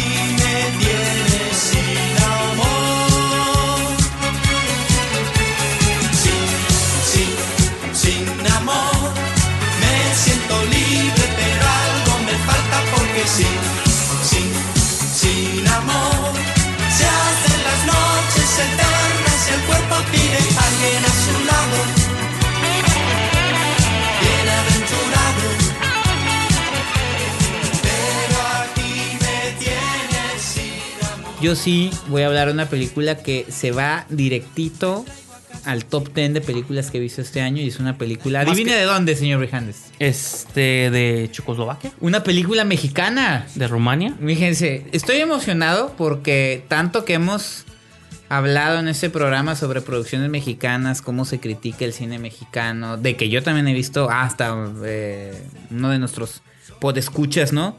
Que me dijo que si tanto que era que era un Esquineros, ¿no? O sea, el título esquineros, oficial. esquineros. Que me Hashtag dijo, ¿no? Que era yo un incongruente que porque si tanto me quejaba del cine, de las películas mexicanas que miraba, que dejara de verlo para que los productores dejaran de producir ese tipo de cine. Digo, pues tampoco soy un adivino, ¿no? De, de las películas, pero de muchas que he visto este año, este, sacando en el camino una región salvaje, una libertad del diablo que... Tiempo compartido. Que ya había. Ah, de tiempo compartido. No, no, no, pero tú, tú una vez me dijiste, no, hasta que no se estrene no puedes decir. No, tengo otras. México Bárbaro 2, tengo Rebeldes de Altura, tiempo, tiempo compartido, pero te digo, sacando La Región Salvaje y La Libertad del Diablo, que el año pasado, pues también las voy a volver a meter al top 10. Eh, eh, se estrena, se, se- bueno, ya estas, en, es- en este momento ya se estrena la película. La nueva cinta del director es Ernesto Contreras, eh, un director que eh, hace unos años, bueno, su primera película es Párpados Azules, posteriormente hizo Las Oscuras Primaveras, este que me gustó. Algo que tiene Ernesto Contreras es que sus películas están producidas de manera impecable, eso sí no se le puede reclamar en lo absoluto. Este, incluso llegó a haber comentarios, me acuerdo cuando Las Oscuras Primaveras, de él- ese comentario que a mí no me gusta, pero pues tiende a ser como constante de, no parece película mexicana, ¿no? Mm. Por que- se ve, cómo las hace. Hace poquito una seguidora del programa nos me, recomendó esa película. No sé por qué misteriosa razón. Quizá porque ya se acerca Sí. el estreno de la siguiente película de Contreras. Sí, pero sí, sí, sí, probablemente. No la he visto, pero Ajá. está pendiente ahí en mi lista de ver. Sí, sí, este. Ah, entonces Ernesto Contreras también tiene proyectos televisivos. eh, entre ellos está la serie del Chapo, eh, que es- está bastante bien. La pueden ver en Netflix, ya tiene dos temporadas. Este me retiro, aquí no se puede hablar. de Entonces, no, el Chapo, no. televisión basura, el Chapo. de- Por eso. Mm. Ve la primera. De hecho, pueden checar una reseña que hice de la primera temporada en esquinaelcine.com. Aquí no se habla de eso. Este. Ah, entonces Ernesto Contreras Ni estrena. Una de las narcoseries. Mariposa de barrio, nada de eso. estrena la película Sueño en otro idioma. Yo de entrada también lo sentía un poquito, como que no sabía de qué iba exactamente, como de un amor prohibido o algo, porque en el póster Y precisamente salen dos chicos, que entre ellos está el actor baja californiano José Meléndez, Ganador del Ariel. ganador del Ariel por Almacenados. Entonces, esta película, ¿de qué va? Eh, conocemos a, a un lingüista que se llama Martín. Es un. De hecho, es el, es el actor que interpreta al hijo mayor en la película Las Tinieblas. Ok. Álvarez Ribel se apellida. Este, este es un lingüista en la época actual, ¿no? Es un lingüista que llega a un pueblo. Nunca especifican exactamente qué pueblo es. Sabemos que están en como en Veracruz, porque Sí, el- sí. Ernesto Contreras lo dijo en una entrevista. Llegan a este pueblo y lo que quiere el lingüista es eh, recuperar como, para la redundancia, lenguas ah, que están a punto de perderse. Y él lo que va en busca es de los últimos hablantes de la lengua sicril. Eh, la lengua sicril es un invento para la película, porque Ah, Ernesto ok. Contreras decía que no querían ofender a, a Ninguna alguien, tribu urbana. A, a- a- a ninguna lengua que dijeran así no se pronuncia, así no que, se dice. que siendo no honestos, hace". esas, esas personas no iban a ver la película, pero bueno. No, depende. De repente si van y las proyectan a los lugares donde filmaron las películas. Eso es algo que comúnmente se hace. Pero no, y luego también hay. Nunca falta un estudioso de lenguas ah, sí, de, un- de la universidad, de, ¿cómo? De la UNAM o de la Ibero que dice, eso estuvo mal, como cuando Gravity. Así no suceden las cosas. Se filmó en el espacio, ¿no, Gravity? Ajá, entonces, ajá, entonces eh, llega en busca de estos últimos hablantes del Cicril, pero resulta eh, que son el los personajes son dos ancianos, Evaristo e Isauro, pero resulta que esos dos señores tienen más de 40 años que no se dirigen la palabra. ¿Por qué? Entonces- Cuéntanos, Cuauhtémoc. Entonces, no, pues ese es el misterio de la película. O sea, Oh, entonces el problema o el nuevo reto de Mar- del personaje de Martín es cómo puede hacer que estas dos personas vuelvan a dirigirse la palabra para tener como un último registro del Cicril, porque tienen que tener a dos personas conversando y como que ir identificando. Ok, Entonces, sí, sí. entonces llegan y dicen, más de 40 años de no hablarse cuando se sabía que ellos de jóvenes eran inseparables, ¿no? Entonces, eso no es spoiler. La, lo que explican en el pueblo es, se enamoraron de la misma mujer, ¿no? Mm. Y punto. Y ya. Entonces, a manera de flashbacks, y yo creo que es lo interesante y lo que usted... Hablando que- de ese recurso, chafa. no, pero es el guion. El guion está muy bien escrito. La película te va... Maneja como un tono de suspenso. Porque realmente lo que tú te preguntas es ¿Qué pasó? Fue, ¿Qué fue lo que pasó? Entonces, dentro de la misma historia aparece un personaje que es la nieta de Baristo, del el anciano que es el más como refunfuñón porque ese no quiere ni que se le acerque el lingüista y está así como, como sí, los sí. viejitos así enojados y viendo la tele nomás y a nadie le hablan. Y este Isauro es como más, más accesible, más abierto, pero Isauro no habla español, o sea, Mm. habla puro cicril. Entonces, prácticamente en su juventud el que les funcionaba de traductor era Evaristo y era como una dinámica orgánica entre los dos, porque Isauro no hablaba español, hablaba cicril, el otro hablaba los, los idiomas y ahorita ya son los Sí, únicos sí. que existen, entonces ya no, ya no hay nadie más que le pueda traducir o que pueda comunicar el lenguaje. Y este, vamos descubriendo las razones porque ellos dos se tienen como... Isauro sí se muestra como, ah, ya voy a poder hablar con mi amigo, pero Evaristo es hasta como se siente como amenazado, ¿no? Del otro. Entonces, poco, poco a poco, toda esta historia funciona para que se vayan armando eh, cuestiones de, de rencores, de, que, de secretos, pero bien manejados, nada telenovelesco. Que te preguntar, ¿por qué es una genialidad? ¿Por qué está en tu top 1? Está en mi top por la manera en la que maneja la trama. Creo que Ernesto Contreras no se anda con truquitos o trampitas en el guion de eh, dramatismos innecesarios, porque la película, aunque parece que es dramática, no es... Sí tiene tonos dramáticos, pero no, no es tampoco una tragicomedia. Simplemente es como... Es un drama. Es un drama. Es un drama. Ajá, es un drama, pero los elementos que él utiliza para irnos develando los diferentes elementos de la historia de por qué está sucediendo. Como thriller, ¿no? Suspense. Sí, porque al principio dices tú, bueno, es una amistad destruida, ¿no? Pero creo que la película poco a poco va desengajando todos estos elementos y te vas dando cuenta que es más allá de eso. Y lo, el elemento de la lengua cicril te funciona no nada más para mostrar la amistad que ellos tenían, sino también te habla como de la, la preservación de tu cultura, de, de... Hay una escena, la verdad, tiene como elementos mágicos la película, porque se supone que los, cicri- los que hablan cicril o los cicriles, al morirse se van, sus voces se van como en el bosque. Y hay una escena donde entran al bosque con el lingüista y empiezan a hablar y las voces se pierden como en el eco del bosque y parece que el bosque te está hablando a ti. Mm. Entonces ya el otro del lingüista se queda como, oh, son cosas que yo no sabía, ¿no? Entonces, y este, sus almas se van como, cada que fallecen se van y, y son libres en el mundo del bosque donde se, donde los cicriles son los únicos que pueden entrar. Entonces, loco. ese tipo de elementos, eh, te digo, hay, se habla mucho también de, de, de te digo, de la, de la preservación de la cultura, se habla de los, de los secretos que puede guardar las personas y que puedes vivir incluso hasta muy viejo odiando a otra persona Sí, sin nomás porque sí. También te habla mucho de prejuicios, porque a fin de cuentas estamos en un pueblo mexicano y la manera de interpretar o de ver las cosas, pues puede provocar que la gente tome ciertas actitudes que a lo mejor no son las que ellos quieren para desarrollar sus vidas, ¿no? O sea, porque no, es que en el pueblo así no se hace y así no se dice. Ah, y- ok, ok, ok. el viejito es medio machista, la nieta no la deja hablar, ¿no? De tú métete, ¿no? Pero. Y pero también tiene elementos muy curiosos. eh, o sea, no, no es el drama de llorar, sino que también tiene como estos momentos en los que la trama se, se relaja Sí. en, en- en la dinámica de los viejitos y la dinámica de la gente que hay alrededor del, del personaje, que es el protagonista, Sí, ¿no? sí. Porque realmente son.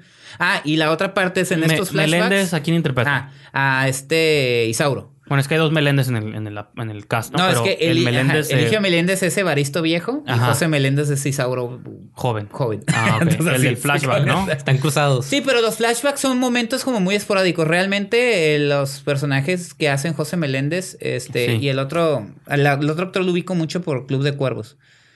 Eh, Luis es- Gerardo Méndez. no, ese es, es este actor que se llama Juan Pablo de Santiago. Eh, entonces, estos dos personajes en el flashback, que es la manera en la que te van a explicar Sí. cuál fue la dinámica que ellos tuvieron y la razón por la que se dejaron de hablar, es, también te digo, ahorita tú mencionaste algo muy curioso. El flashback, este elemento tan ya cliché. Eh, en Ernesto Contreras nomás lo usan ciertos momentos, te deja claro qué es lo que está sucediendo y nuevamente regresamos a la historia, cómo va corriendo, ¿no? Entonces, eso es lo interesante, la verdad. Si vean la película, vale mucho la pena por todos estos elementos que tiene la historia, porque pareciera que estás viendo como ejemplo, así los dos hombres que se enamoraron de la misma mujer. Sin entrar, ya, en, ¿no? sin entrar en spoilers. Ajá, Porque muchos no la hemos visto y probablemente la gente la va a ver. ajá. Se revela la razón por la Sí, cual claro se dejan de sí. hablar y cuando No, se revela está curada, vale la pena. Sí, o sea, sí vale la pena. Esa revelación. Sí, sí, no es, o sea, es, es, No, está bien, es nomás como. impactante y no, Ajá, sí, está bien. pero más o menos sí vas, o sea, es como, como que el mismo director no es como esas trampas de, oh, es un twist. Sí, es un Sí, sí, twist. sí, de que. Pero dices tú. Estuvo muerto todo el tiempo. Ajá, sí, sí, esas, esas son mamadas, imagínate, lo No, hacen. está bien, no, ajá, a lo No, a mejor- mí me lo hacen y yo me salgo de la sala, la A lo mejor es algo normal, pero. Es algo normal. Pero la revelación, Ajá. el peso que tiene en el impacto de la movie, más Sí. bien. Eso es lo que No voy. lo quiero decir porque No, no, sí, no, pues no sí, lo digas, ajá, sí porque- vale la pena que la, que la película es muy orgánica y te va llevando de la mano, te digo, sin trampas, sin trucos. La verdad, cuando una película, a veces cuando hay cintas así que, que son como muy, como que quieren salir de lo convencional Sí, y sí. quieren ser retadoras, yo a veces sí me molestan porque son para mí películas pretenciosas, pero aquí sí yo merecen todo mi respeto, tanto Ernesto Contreras como su hermano Carlos Contreras, que es el que hace el guion. Este, los actores, te digo, porque José Meléndez y Juan Pablo de. de... Ay, me van a matar. De Santiago. Juan Pablo de Santiago hacen. Todos los actores hacen un, un trabajo eh, bastante equilibrado, ninguno opaca. Todos tienen sus momentos para brillar. Y creo que pocas veces vemos una cinta. ¿Cuántas veces en el cine mexicano eh, nos, nos quieren causar como emoción? Si vemos una comedia romántica, pase lo que pase, nos podemos estar tranquilos porque van a estar juntos.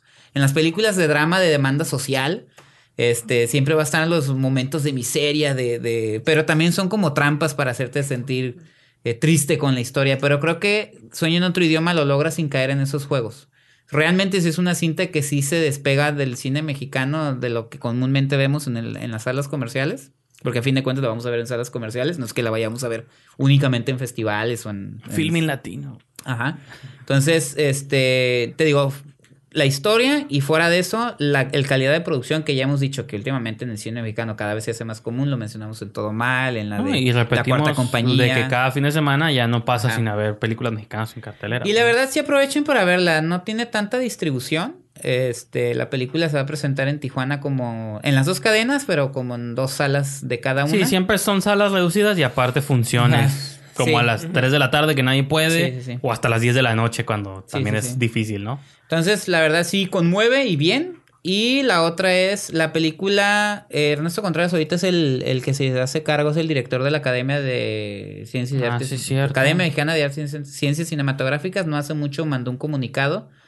eh, que yo siento mucho porque realmente sí se merece todos los premios. eh, que él no entra como mejor director, por respeto Pues sí. a, a la academia y porque, o sea, yo me salgo, dice, pero por respeto a las personas que produjeron sí, la película y los actores, yo no les voy a hacer que se salgan. Ajá. Dice, la película entra a los votos, pero yo no entro en la categoría de mejor director. Te digo, por un lado está bien que lo haya No, hecho, pues, por ética, Es... pero a mí me, se me hace mala onda Ah, porque no, una sí. vez que vi la película dije, no, Ernesto Contreras, te mereces hasta, hasta la diosa de... No, no es cierto. Este, Nah, pero la sí diosa es- de Platán está curada. Sí es lo... sí es lo más... Que sí, sí lo tienes que hacer por Sí, cuestiones... claro. Pero yo, no, te digo, en el fondo, porque si yo hubiera visto la película y hubiera dicho, nah, pues está más o menos, es como que, pinche Ernesto Contreras, pues ni la película la metas, ¿no? Pero ya que la vi, dije, no, o sea, sí merece todos los premios. La verdad, si arrasa con los. Que no nos sorprenda si llega a hacerlo, con mucho merecimiento. Pocas veces se ven películas también realizadas. Mejor que la cuarta compañía. Sí, mil veces mejor. Ok. Mil y la veces cuarta mejor. compañía ganó 10 Arieles. Sí, no, sí. Mil veces mejor. Lamentablemente, pues como director no se va a llevar nada este Ernesto Contreras. Bueno, que ahí en la pelea, si estamos hablando de las películas del año, es que está, es que es el, el cine mexicano me desespera. Esa película creo que les fue del 2016, pero se va a considerar como si fuera del 2017, pero se estrenó comercialmente en el 2018. O sea, que alguien me explique, carajo, ¿no? Entonces, pues ni modo, ya. eh, lo- que entendí es que la van a meter a estos premios Arieles, que ya deberían de dar a los nominados si no lo hacen. Según tengo entendido que ya tienen como una semana de retraso. Pero, este, vayan a ver El que Sueño está- en otro idioma. Está dura la competencia, no saben con cuántas va a arrasar tiempo compartido. pues vayan a ver este Sueño en otro idioma para los que se quejan de que todo el cine mexicano, porque todos siempre nos enfocamos en las comedias románticas, el cine mexicano tiene grandes directores y creo que hay una lista que salió en Cine Premier no hace mucho antes de que, de que se acercara al estreno de Sueño en otro idioma y dentro de los directores mexicanos a seguir obviamente está Isa López y también está Ernesto Contreras. Entonces sí, sigan en la pista Ernesto Contreras y yo los invito. A mí no me gustó Las Oscuras Primaveras, pero sí vean más o menos. No me gustó por el desarrollo de los personajes que se sintieron un poquito como desagradables. Pero la calidad de Ernesto Contreras, la manera de dirigir, es un gran director. Parece que no es mexicana.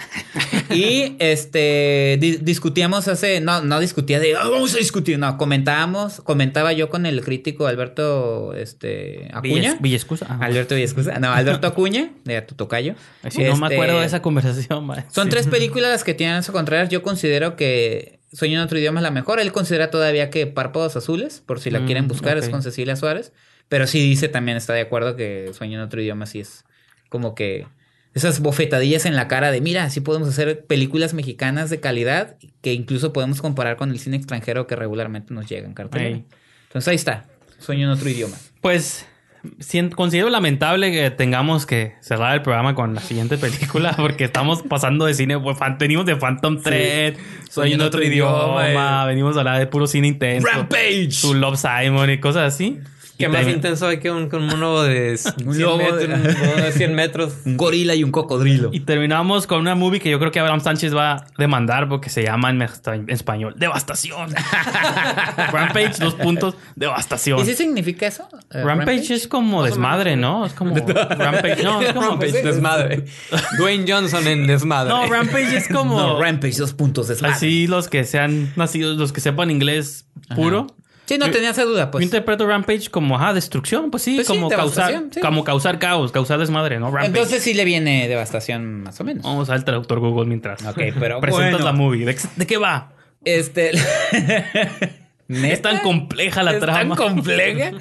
Bueno, Rampage está basada en un videojuego de culto del finales de los mediados finales de los ochentas Sí. del mismo nombre. Se llama Rampage también. Se llama Rampage, que yo sí llegué a jugar en, Maquinitas, ¿no? en maquinitas, sí, en la chi, ¿cómo los chilangos dicen este chispa? Nosotros decíamos maquinitas. Este, y a mí sí me tocó ahí otra vez, Ajá, Cuauhtémoc sí, Ruelas. Yo sí estuve con mi hermano, yo sí jugué con mi hermano en había Sí, sí. arcades en las 5 y 10, me Ah, acuerdo ok, bien. sí, sí. Ahí sí lo llegamos, de hecho el de Terminator y, No, que Aliens y todo puede, eso. puede ser jugador doble y tú agarrabas Ajá. al changuito, al lobo o al lagarto. O al lagarto. Y el otro agarraba al otro y tenían que destruir la ciudad, ¿no? Sí, no, y A era el- la historia de la, del videojuego era meterte, el- tú escoger el monstruo, destruirla hasta que tuviera la ciudad devastada, eh, continuabas como en Sí, otro sí. nivel, ¿no? Ajá. Entonces, y en ese alrededor pues había helicópteros y te disparaban. disparaban entonces, te madreaban soldaditos los tenías que golpearlos ajá. también. Entonces la historia, Mira, pues, yo, yo no estaba tan lejos porque Rampage, se tra- Google Traductor lo traduce como alboroto. ah, pues Entonces, es desmadre. El desmadre, el alboroto. Entonces, esa, ese videojuego lo adaptan este Dwayne Johnson y su equipo, comandado por el director Brad Payton, este, a esta historia de una empresa malévola que está haciendo experimentos en el espacio para como crecimiento de... Bueno, no, no es, no es para eso, sino creo que están investigando como cura para el cáncer o algo así. Sí, sí. Y este... Pero los No creo que sea muy, muy relevante para la Sí, trama pero al final, pero... El chiste es que los efectos secundarios de ese experimento que están haciendo en el espacio provoca mutaciones en quien lo toca, ¿no? Entonces, por algún accidente, esas cosas caen en la Tierra. Y una cae en el, en el bosque con los lobos, otra cae en el mar con un, en, un, en un pantano con un cocodrilo, y el otro cae en el zoológico de San Diego, donde Ah, el zoológico de San Diego. donde el, el, este experto en primates eh, de ¿cómo? David o, o- ah no sé Dwayne Johnson la Roca es el encargado Davis Okoye. ajá, este pues cae ahí con el gorila que él tanto protege que es George un gorila albino y pues de ahí para real los monstruos crecen y destruyen la ciudad y Dwayne Johnson con un lanzagranadas los detiene entonces Spoiler.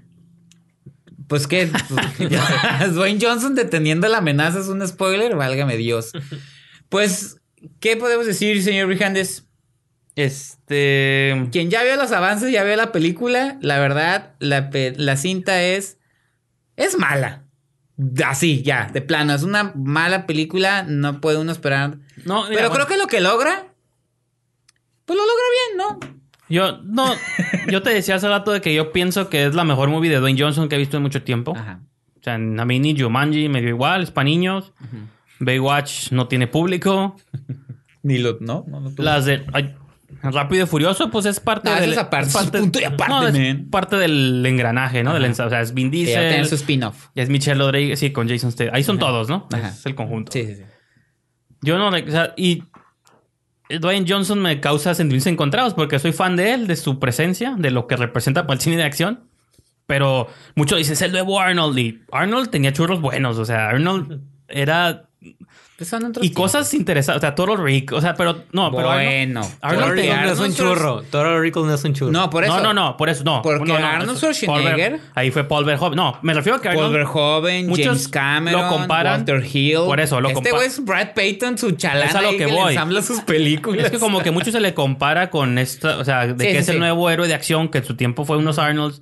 De Bueno. hecho, no sé si te acuerdas en la película de. Bueno, es que me fui con Welcome to the. ¿o ¿Cuál Sí. era? No, la que hace Peter Berg con Ah, Dwayne la Johnson. de, um, Eh, Rumble in the Jungle, ¿no? Rumble in the Jungle. Algo que- así, no. The Rundown. Rundown. Ajá, Rundown. sí, Rumble in the Jungle. Sí, sí, sí. Sí, en esa película Dwayne Johnson entra a un bar y sale Sí. Schwarzenegger y es como darle la estafeta. y No, y hace hay- un cameo a Schwarzenegger, Sí, sí. entonces sí es directamente... Hay, hay un remake que hicieron, el de Walking Tall, ese de que me va con el, en el, en el Ah, palo sí, con ese, el de- el 4x2, así, Sí, sí, la sí, tabla. sí, sí. Entonces, me refiero a que siento, está suave que esté él como ahorita como el héroe de acción, pero yo siento que no ha hecho una movie que realmente No, merezca, Está cayendo mucho en el ridículo. merezca llevarse ese Extremo. crédito cuando yo siento que los Arn... Y también me fui con el ejemplo más, bueno, ahí sí me van a odiar los que son de la generación de Cuauhtémoc y fans de Van Damme o de Stallone, porque yo siento que ellos sí hicieron malas movies.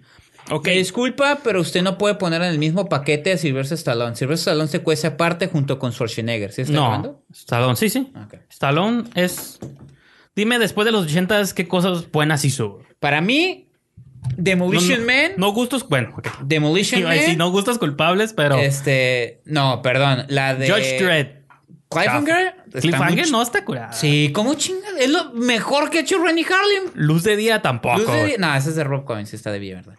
Pero... Cohen, mi nuevo director favorito. Este... Híjole, tu bullo. No, sí. Sí.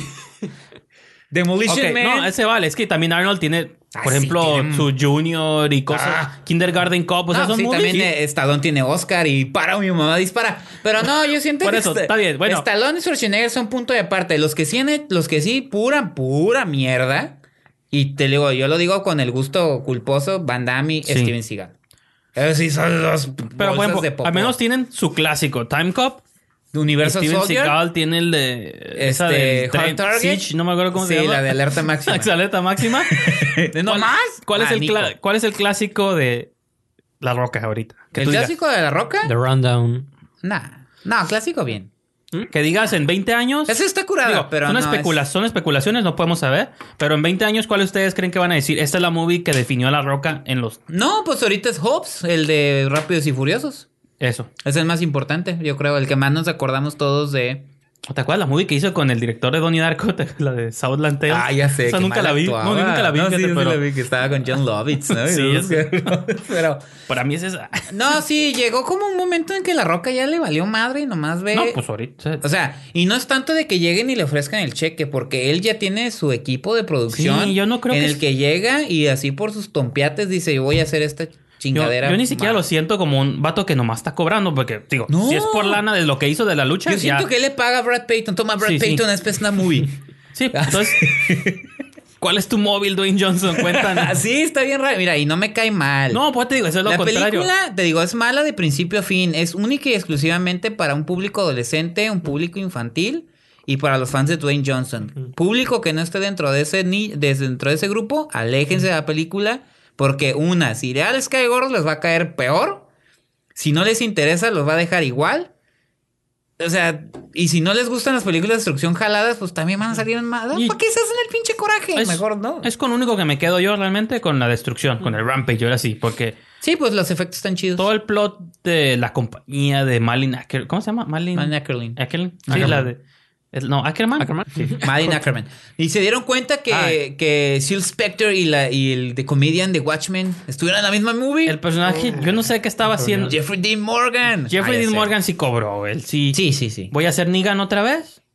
Pero un poquito más, más sureño. No un me, poquito. no me están viendo, pero con su pistola ahí fue es- siempre en primer plano. Es Negan, sí, cierto. De mega hueva, Jeffrey Dean Morgan. No, estaba haciendo un papel de vaquero, pero él. No, pero sí es Negan. Tenía que Así sus movimientos hacia atrás y su espalda hacia No, pero está chistoso porque, o sea, es un agente de. de- tú no es un agente del. como del FBI o algo así. Entonces, todos siempre sus agentes están armados, pero él tiene una pistola como blanca, así como. No, dorada. Cosas doradas, con Ay, detalles dorados. Pero la Es pistola. una Colt, es un vaquero con una Ajá, Colt. pero como que el saco siempre lo trae atorado de la, fuera de la pistola. Para Entonces siempre pistola. en primer plano ves la pistola, lo ves a él y, Y con sus su- botas. Con su postura de John Wayne. Y sus botas. Ajá, y sus botas. Entonces, Ajá.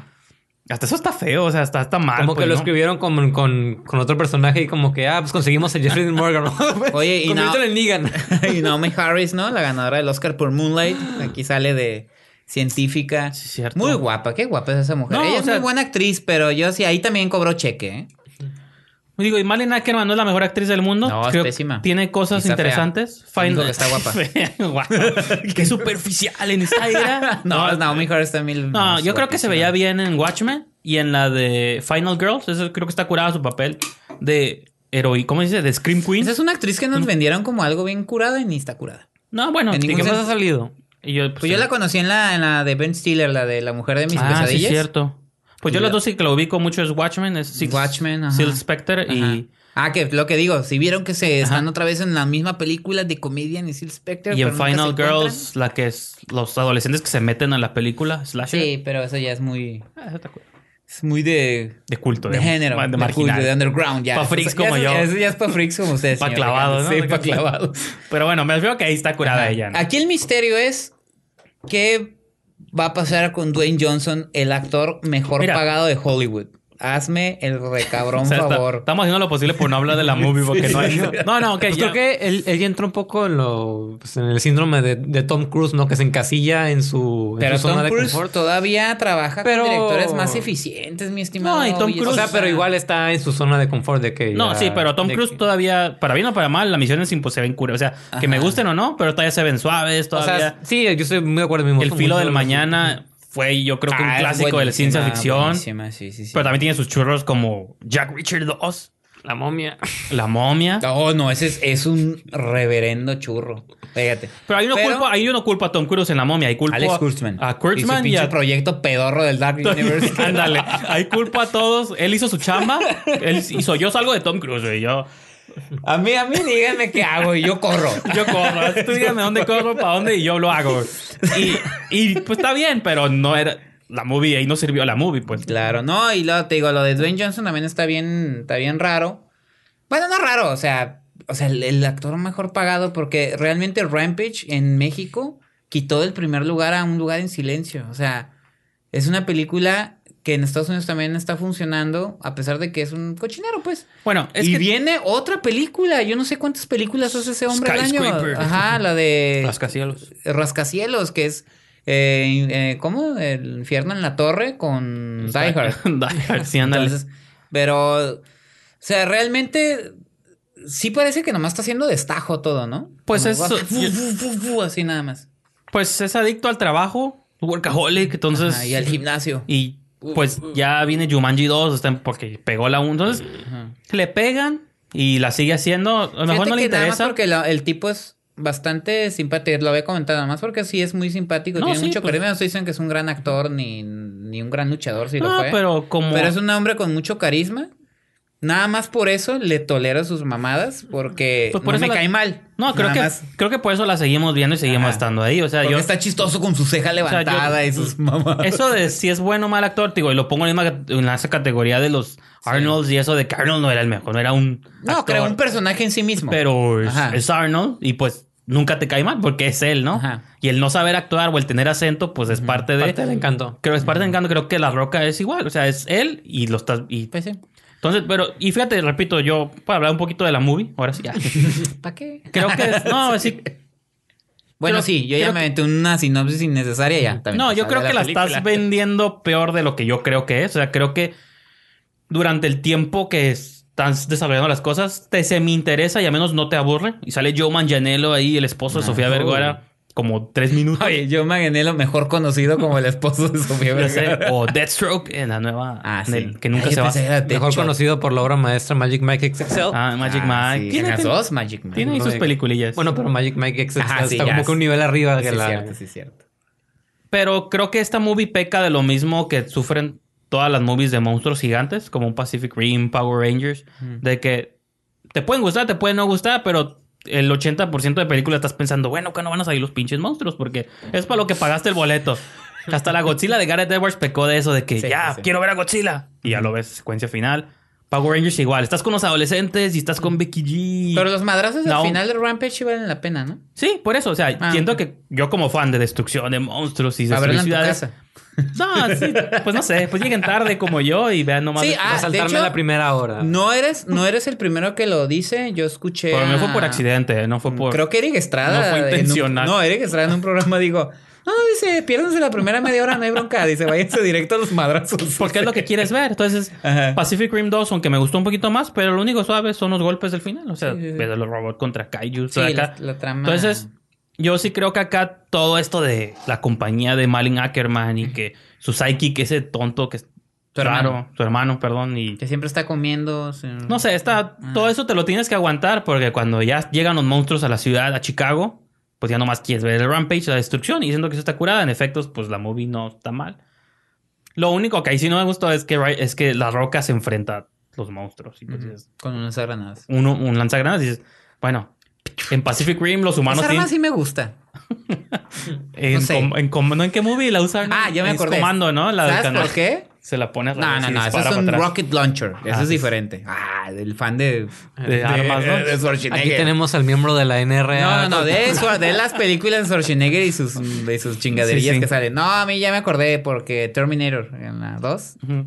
pues es un es un lanzagranadas, pero en vez de granadas está lanzando este No, bueno, y- tiene dos. Tiene un lanzagranadas de un solo tiro. Ahí ya bien experto, ¿no? No, y tiene uno como ese, pero donde saca los, los gases lacrimógenos. Y Los lanzagranadas son más complejos porque no explotan al impacto. Tienes que calcular la trayectoria de la granada, dónde va a caer Sí. y los, el tiempo que va a tardar. Sí, pero con un monstruo de no sé cuántos metros Ah, sí sí, ¿no? Una orejilla Entonces, por pues, lo menos. este fue el podcast de armas. La siguiente semana vamos a hablar del AK-47. No, porque ya hablamos también de la Colt dorada de Ah, Jeffrey. Dean Morgan. Ah. Entonces, este... No, pues... Sí, Pues sí, pues sí, pues, lleguen si tarde. quieren, sí, si lleguen, tarde, Si ahí no filan las la historia. Si ahí filan las palomitas, no importa, háganla. Ajá. Tómense su tiempo. Dejen pasar a la señora de un lado, sean amables. Sí. A la viejita que paga con centavos. Sí. Media hora, aventamientos. Entren a la sala tranquilos, busquen su lugar. Ajá. Y empiezan los golpes y ya. Exactamente. Pues ahí está, señor Rijandes. Yo creo que con eso terminamos la, el episodio 175. Así es. Señor Alberto, algo que tenga usted muchas ganas de ver en la semana, que no se quiera perder, nomás para dejarlo en suspenso para nuestros Uy, ¿qué, esquineros. qué se estrena esta semana? Sueño en otro idioma. Ah, idioma. Bueno, para cuando ya estén escuchando el podcast, pues ya se estrenó. Se estrena Verdad o Reto. Ah, no, esa sale en Estados Unidos, ¿verdad? No, sí, aquí también. También Truth or Dare de Blumhouse. Sí, sí, se estrena Sí, en. México. Eso es otra cosa de Blumhouse. Sacan Y de hecho sí, porque ya chequé la... ganadoras del Oscar. Ajá. Pero también sacan su cochinero. sí, cheque. Ah, sí, cierto. su horror para Ah, adolescentes. ya tiene sus Oscars Blumhouse. Por eso. Y tiene con Whiplash, tiene con de- drama, tiene con dramas. Whiplash es de Blumhouse, por si no sabía. Ah, sí, cierto. Y tienen con horror y ahorita con, con Get Out. ya sé. Y de guion, ¿eh? Guión original. Van de pues. Por eso los admiro como productores, porque. Sí. Y también tienen su verdadero reto y sus siete deseos y cosas Pues así eso. eh, Del- de la productora ganadora del Oscar de Siete Deseos. ya sé. Mira, se estrena la nueva, la última película de Richard Linklater, según aquí Ah, en los sí. estrenos. Reencuentro se llama. Ujú. Ah, sí, cierto. Sueño en otro idioma. Tramposos con suerte. Tu película favorita que vas a ir a Ah, ver. ya sé, con Ana Layevska y Manuna. el Este, ah, la de Faces Places El de Agnes. Oh, esa quiero verla. No sabemos si va a llegar. No, esa aquí. no creo que llegue aquí. Mm. La verdad. Así Otra- que- El tonalá a lo mejor. Antes- Sí, Anticipadísima, anticipadísima, Nomos al ataque. No Malone, conocida en Estados Unidos como No Malone. La cena, que no sé quién es, pues sale Rebecca Hall, entonces Ajá. ya es boleto comprado. Sí. Y verdad o reto. Ok. No, eso sí llega. Sí, sí, no, chequé, sí, ya. Y pues en dos semanas sale Infinity War. Infinity War y la isla de los perros. Ah, sí, es cierto. ¿Están preparados para ver Sí. Infinity War? Yo iba a mencionar Ah, aquí- no, yo pensé que la isla de los perros. Ah. Infinity War, pues aunque no estemos, está, va a estar retacada en Mira, toda la cartelera. Vamos, va a salir una esquina del cine más antes de, de Infinity War. O sea, todavía tenemos una más. Entonces, yo voy a lanzar aquí mi reto personal. Le voy a tratar de ver las 19 películas de Marvel. Bueno, Black Panther no, porque no ha salido. Pero Suerte con eso. De aquí al próximo Un placer programa conocerte. Y Sí. platicarles cómo me fue. ¿Por qué? ¿Por qué gasta su tiempo en esas cosas? No, pues quiero ver de qué se trata todo. que La aviente No, ahí está, la- en Netflix está en la mayoría. Fíjate que hay un montón ahí. Sí, de hecho. Está Iron Man 1, 2 y 3, está Thor 1 y 2. Bueno, tú no tienes todavía el Amazon, lo vas a agarrar No, después. pero en ahí Amazon también están Están algunas. Civil War, están todas las de Capitán América. Entonces, pues y ahí voy a- claro video también. Y las que no estén ahí, pues ver- veré Ajá. cómo las veo, pero Ok. sí. Pues ya está. Pues ese va a ser el reto personal del señor Brijandes. Ya sabremos en el siguiente. Y llego y me quedé en Iron Man. en Hulk. Quedé dormido en Iron Man. Me quedé dormido. En el increíble Hulk. Bueno, entonces con eso nos despedimos. Sus- Eh, sus credenciales, sus señor. credenciales. Ah, pues a mí pueden encontrarme en el blog de Pegado a la Butaca. También en, en los viernes en la mañana en Fórmula de la Mañana, en Radio Fórmula, con Rocío Galván. Y pues también como colaborador en Esquina del Cine. Pueden encontrar mis, mis, mis reseñas, pueden leer mi, mi reseña de Love Simon también. Y ¿Tienes Twitter, Facebook? No, va. Twitter, Instagram. no. Eres- Ah, no, Letterboxd. Ah, Ah, sí. Ah, Letterboxd. en Letterboxd, sí. ¿Cuál es tu usuario en Letterboxd? ¿Te lo sabes? Arroba pegado a la butaca, creo que me- si Ah, no me equivoco. O sea, no, no me, se me olvida. Está bien. Pero pues ahí. ¿Y usted, señor Brijandes? Me pueden seguir también en Twitter, Instagram y en Letterboxd. Es Diagonal Brijandes, en los tres. Es el mismo. Así que... Y en esquinalcine.com, ahí usualmente subimos los podcasts. y Así todo, es. Todo el desmadre. Y como Sí. dice Alberto, también están ahí sus textos. Esta semana también tenemos textos de Cuauhtémoc. Para que Una entrevista. Hay una entrevista de- con la productora Marla Reolas, una productora de Tijuana que este ahorita están eh, van a estar de gira en Tribeca Film Festival por un cortometraje que se llama El último romántico y pueden checar ahí los datos de Marla. Una ella es de Tijuana, es egresada del CCC y pues ahí pueden checar los datos del corto y también de, de lo que ella piensa alrededor del cine y también de la labor del productor, que a veces Ujú. no nos damos mucho, eh, no nos damos mucho la tarea de platicar con los productores. Ahí siempre hablamos con los actores o los directores o los guionistas. Y el trabajo de productor también es Me, me bastante gustó interesante. mucho una pregunta que ahorita me vas a ver, es como, no sé qué dice, ni sé qué contestó, Pero me gustó. Ni sé qué contestó, pero me gustó. No, hay una, me gustó hay- el planteamiento. hay- me gustó.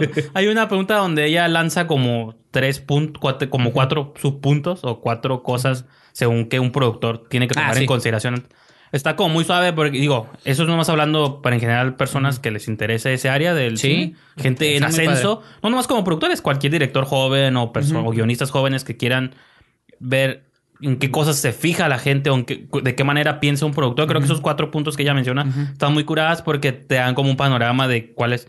No es nomás como tengo esta idea Sí, compleja sí. y quiero hacer una movie. Y te digo, y es- son... ¿Cómo llevarlo a la, Ajá, a la cómo realidad? llevarlo a la realidad. Y, Y a veces son labores que no se toman mucho en consideración. No, pues el director. Porque siempre Sí, ven, oh, el director, oh, el guionista. es que el o los artista actores". usualmente, el artista usualmente no piensa en esas Ajá. cosas. Pero está padre esa parte, digo, eh, como tú dices, si, les, si los invito a que la lean, tiene datos como muy interesantes respecto a eso y sobre el, pro- el proyecto y sobre lo que ella, que ella como ve Este, pues sobre todo también el cine mexicano, que es el área donde ella está a- desarrollando. Digo, hay que recordar que ella produjo junto contigo la de Amir. Mm. Ella produjo el, eh, el, eh, La leyenda de Juan Soldado, que forma parte de México Bárbaro Y ahorita 2. tiene más género en su horizonte. Ajá, tiene próximamente un nuevo proyecto Monstruo. y tiene, tiene esta película, digo, este cortometraje que es El último romántico. Entonces, que está en Tribeca. Estuvo en, en Guadalajara, en la selección oficial. Y yo, este, en unos días más, digo, de aquí a que salga el programa, el fin de semana va a estar en Tribeca Film Festival en Nueva York. Entonces, Pues sí sí. está. Que Pues, la- que lo ven, vean, ¿no? enco- encontramos la manera de salvar el programa en su final. Regresamos Así es. al arte. Al arte. Del- al, arte sí, puro. Sí, sí. No, pues a mí síganme en Twitter, en arroba esquina el cine, y los invito a que ingresen a la página de Facebook, esquina el cine, y ya, pues ya dijimos, esquinaelcine.com, donde, bueno, ahí está eh, Mr. Alberto, está César Jarero, está Javier Espinosa, está Jorge Guevara, está José Paredes también, Ah, con, sí. con las reseñas de proyectos locales, y pues todos nosotros cuando tenemos algún escrito, algún, algún proyecto que poner ahí en la página. Con Así eso es. nos despedimos. Bye.